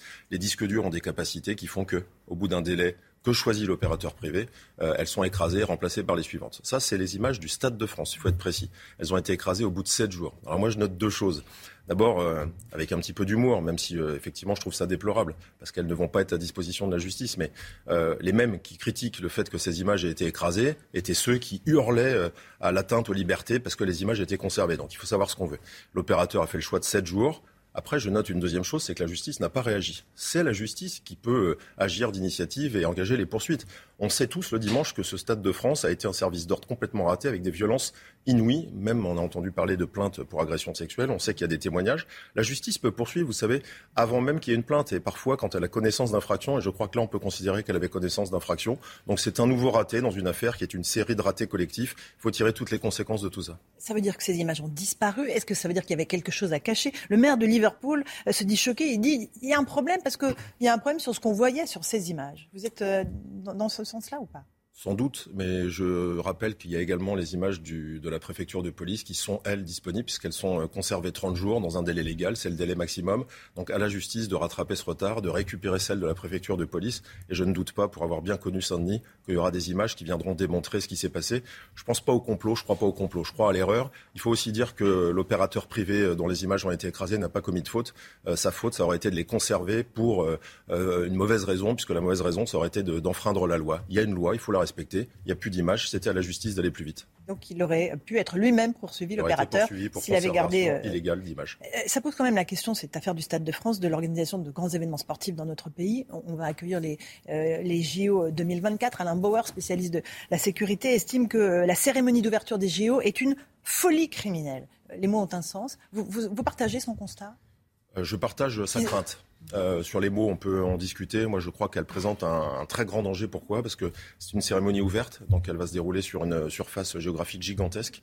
Et j'ai un très mauvais souvenir de la cérémonie d'ouverture euh, à Paris il y a une dizaine d'années euh, de la flamme olympique. Euh, où ça avait été extrêmement difficile de gérer toute cette foule, tous ceux qui voulaient... de sécuriser le parcours de la flamme Sécuriser le parcours, empêcher qu'il y ait des gens qui viennent s'en prendre à la flamme, empêcher les, les, violences. Et rappelez-vous, à l'époque, il n'y avait pas la menace d'attentat, il n'y avait pas cette hyper-violence. Donc effectivement, on va se retrouver dans une situation, une configuration extrêmement compliqué. Moi, je regrette ce choix-là, mais c'est un choix politique. C'est le choix euh, du maire de Paris, c'est le choix d'autres euh, personnels, sans doute du CIO. Mais effectivement, un endroit clos, c'est plus facile à sécuriser, qu'il soit extérieur ou intérieur, qu'une cérémonie comme celle-là. Ça va consommer énormément de force et le risque est extrêmement élevé. Et en plein cœur de Paris, on le rappelle, au pied de la Tour Eiffel. Un tout dernier mot des squats. On a eu cet exemple d'un couple à Olinville, dans l'Essonne, euh, qui a acheté une maison et qui est le jour où il a voulu rentrer dans les lieux, a trouvé une famille sur place. La loi vient de changer. Comment est-ce que il a, fallu que le ministre de l'Intérieur, saisi par la presse, se décide à envoyer le préfet la loi ne protège plus les propriétaires? Elle, était censée avoir changé. Alors justement, la loi a été améliorée en 2020. Hein. c'est la loi accélération de l'action publique. Ça permet à la fois de viser les domiciles secondaires, mais également de protéger les personnes âgées qui sont allées en EHPAD, c'est-à-dire que les enfants, les descendants peuvent actionner le préfet.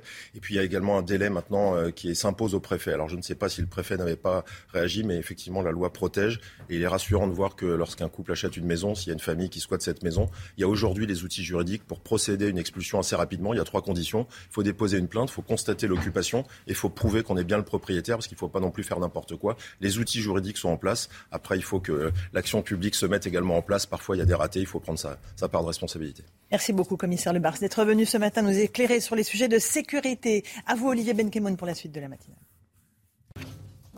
Brigitte Millot nous a rejoint. Bonjour, on va partir. On va parler de, sommeil. Oui. Ça ne sera pas en dormant, évidemment.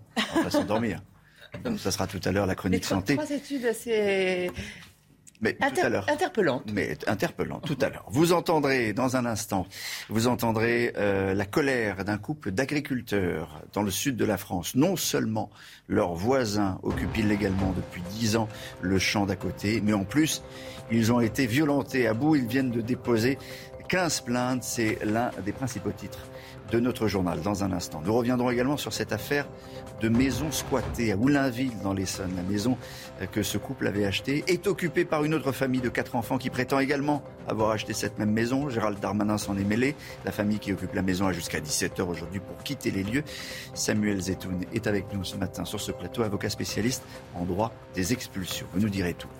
Et puis Donald Trump au centre d'une tentative de coup d'État après l'assaut du Capitole le 6 janvier 2021, tout le monde s'en souvient.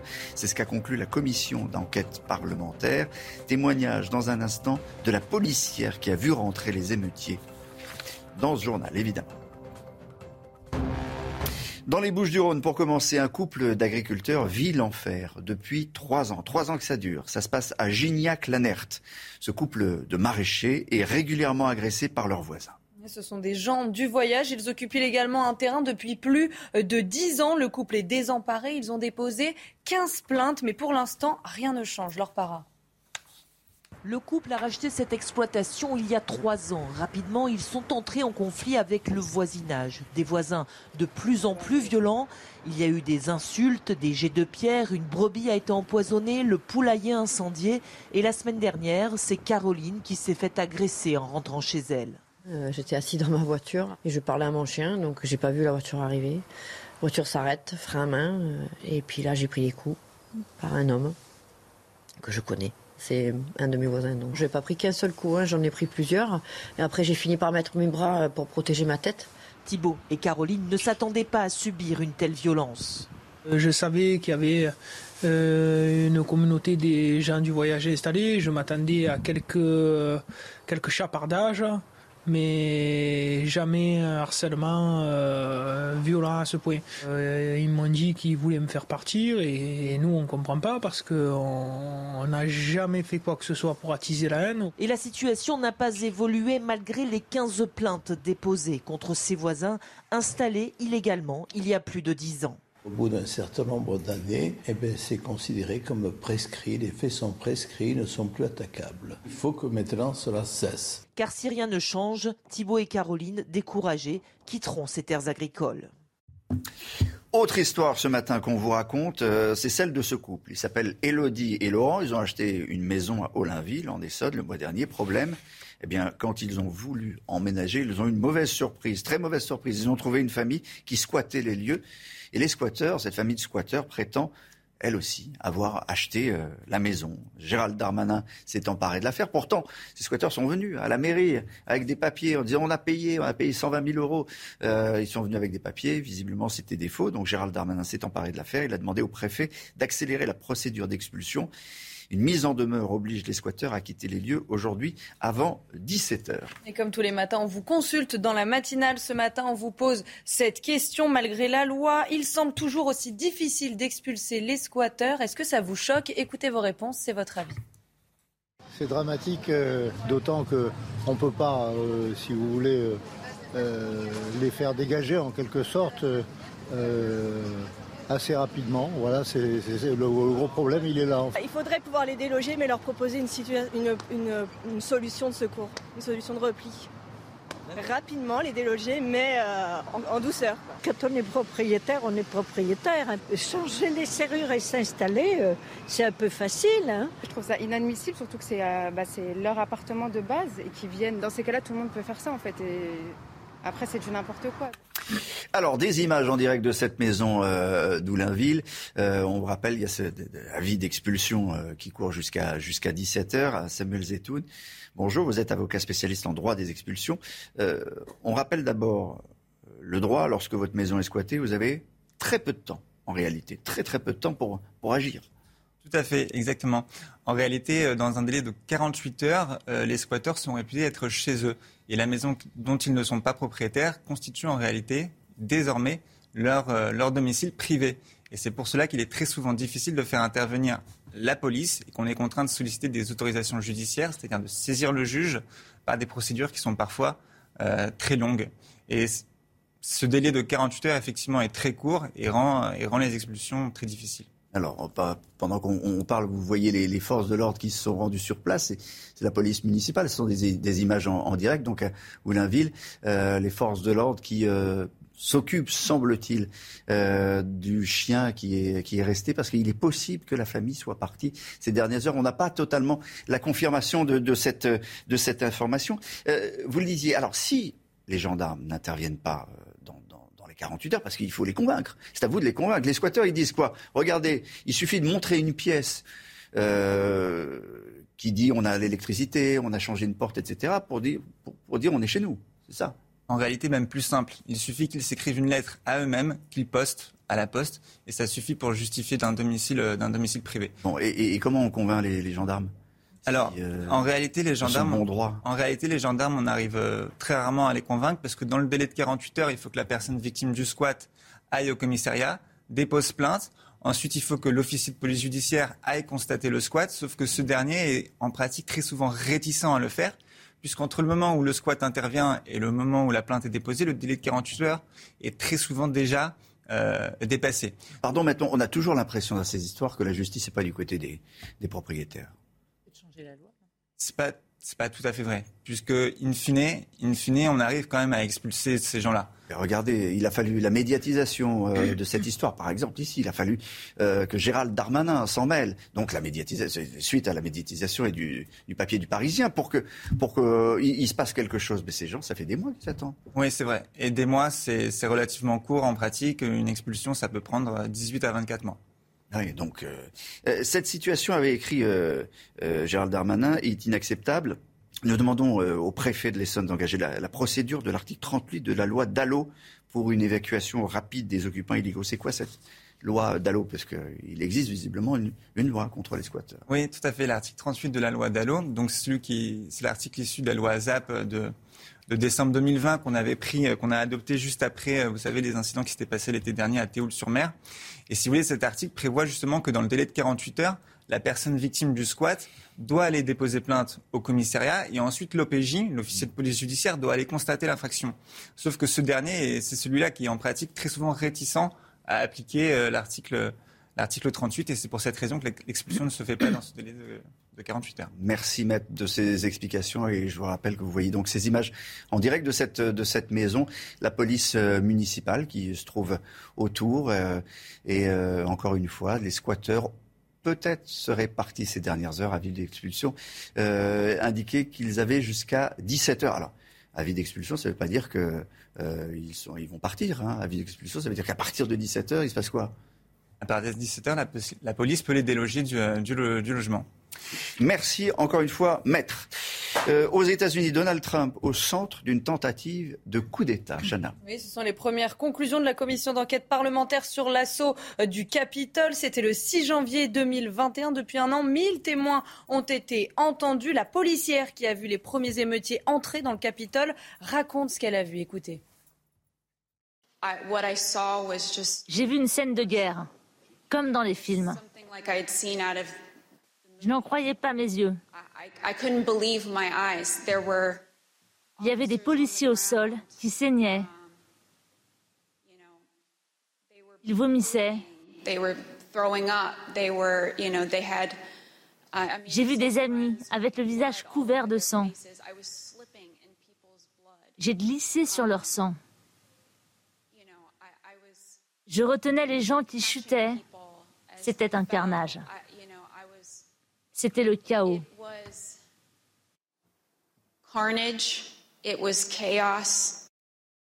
On va terminer par un mot de ce qui se passe en, en, en Ukraine. D'abord, Emmanuel Macron et Volodymyr Zelensky se sont entretenus hier par téléphone. Ils ont évoqué l'aide militaire de la France à l'Ukraine.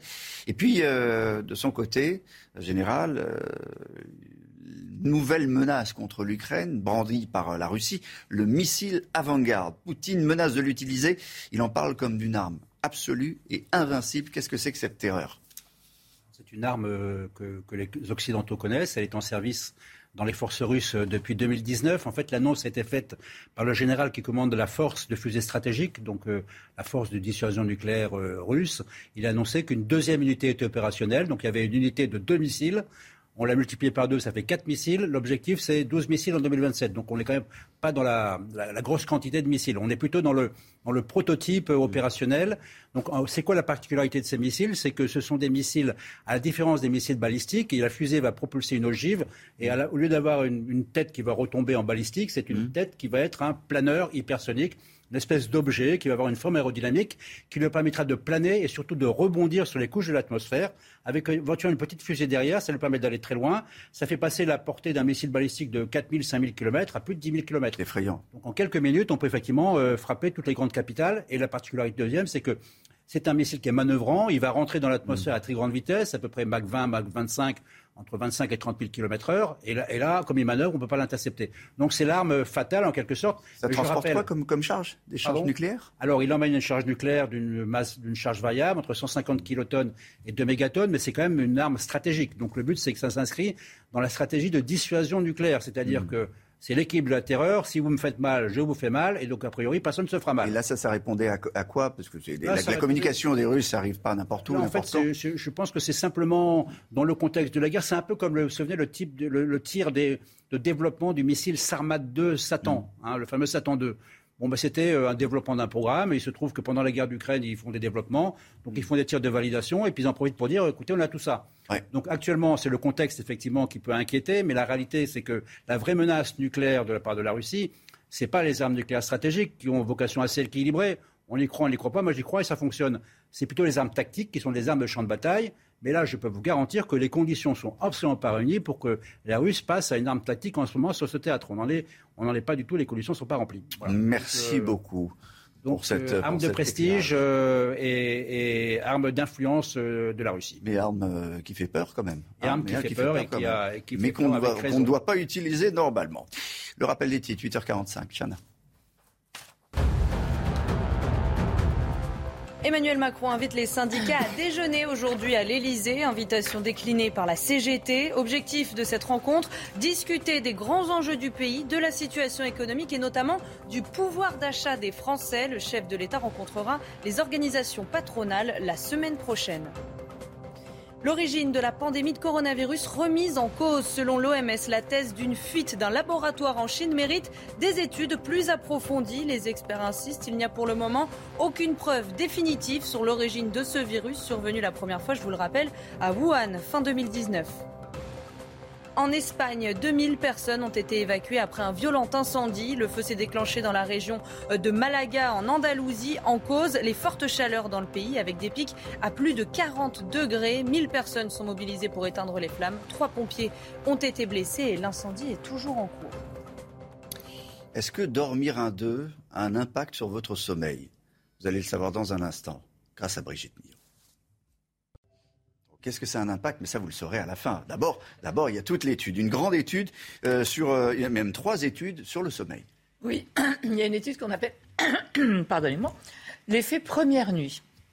En fait, l'effet première nuit. L'effet première nuit sur le sommeil. Euh, je le précise. on sait tous que quand on va dormir pour la première fois, je sais pas, à l'hôtel, quand on part en vacances ou alors chez des amis ou un déménagement, on dort mal. Eh bien là, en fait, des chercheurs ont étudié réellement, hein, avec des tracés, des scanners, etc., ce qui se passait. Et ils se sont aperçus de quoi? Qu'en fait, notre cerveau, et particulièrement notre hémisphère gauche, reste en état d'éveil. Vous savez que normalement, il y a plusieurs phases dans le sommeil, et il y a ce qu'on appelle le sommeil lent profond, où là, euh, on peut faire du bruit, on peut faire ce qu'on veut, vous dormez, point barre. Eh bien là, ils ont poussé l'étude jusqu'à envoyer des petits bips sonores dans l'oreille droite. Je rappelle que l'oreille droite correspond à l'hémisphère gauche et que l'oreille gauche correspond à l'hémisphère droit. C'est croisé. Eh bien, en envoyant des petits bips à l'oreille gauche, hop, ils sont réveillés tout de suite. C'est-à-dire qu'en fait, la première nuit, notre cerveau est prêt à fuir un danger. Comme les chats. Est en éveil, voilà. Il reste en éveil. Notre hémisphère gauche reste en éveil la première nuit. Mais que la je première nuit. Je vous rassure, ça passe après. Après, vous dormez bien. Mais voilà l'explication. De cette première nuit sans sommeil, l'effet première nuit. Deuxième étude. Deuxième étude sur le poids et le sommeil. On sait depuis très longtemps que mal dormir fait grossir. La, première question qu'on pose à une personne qui vient vous voir en vous disant j'ai pris du poids, c'est comment dormez-vous? Euh, on le sait pourquoi, parce que pendant le sommeil, il se passe plein de choses hein, pendant le sommeil, et notamment on fabrique des hormones, et notamment il y a les hormones du poids et de la faim. On va voir tout de suite la gréline et la leptine, et on sait qu'un manque de sommeil va entraîner une augmentation de l'hormone de la faim, la gréline, euh, et une diminution de l'hormone qui coupe la faim la leptine. Ça, on le savait. On sait aussi qu'il y a aussi des comportements différents quand on dort mal. Euh, vous dormez mal, vous êtes réveillé la nuit, vous avez tendance à aller manger. Euh, Dans le frigo, évidemment. Voilà. Euh, donc on va voir les différents comportements. Donc le dérèglement des hormones de la faim. J'ai du sucre en plus. Bien sûr. Pourquoi des sucres? Parce qu'on est fatigué. Donc on va consommer des aliments pour lutter contre cette fatigue. Donc des aliments plutôt caloriques. Voilà, une augmentation des occasions de s'alimenter, etc., etc. Donc voilà tous ces facteurs. Ça, on le savait. Mais là, ils ont fait une étude assez incroyable. Ils ont pris deux groupes de jeunes, enfin de jeunes, 19 à 39 ans, très jeunes, euh, un qui dormait 9 heures par, euh, par nuit et l'autre privé de sommeil. C'est-à-dire qu'ils ont réduit leur sommeil à 4 heures par nuit pendant 15 jours. Eh bien, ils se sont aperçus qu'au bout de 15 jours, ce qu'on appelle la mauvaise graisse, en fait, on a deux types de graisse. On a une graisse sous-cutanée, et on a une graisse viscérale, profonde, abdominale. Et c'est celle qui est dite mauvaise, c'est-à-dire qui va entraîner des maladies, le diabète, des maladies cardiovasculaires, etc.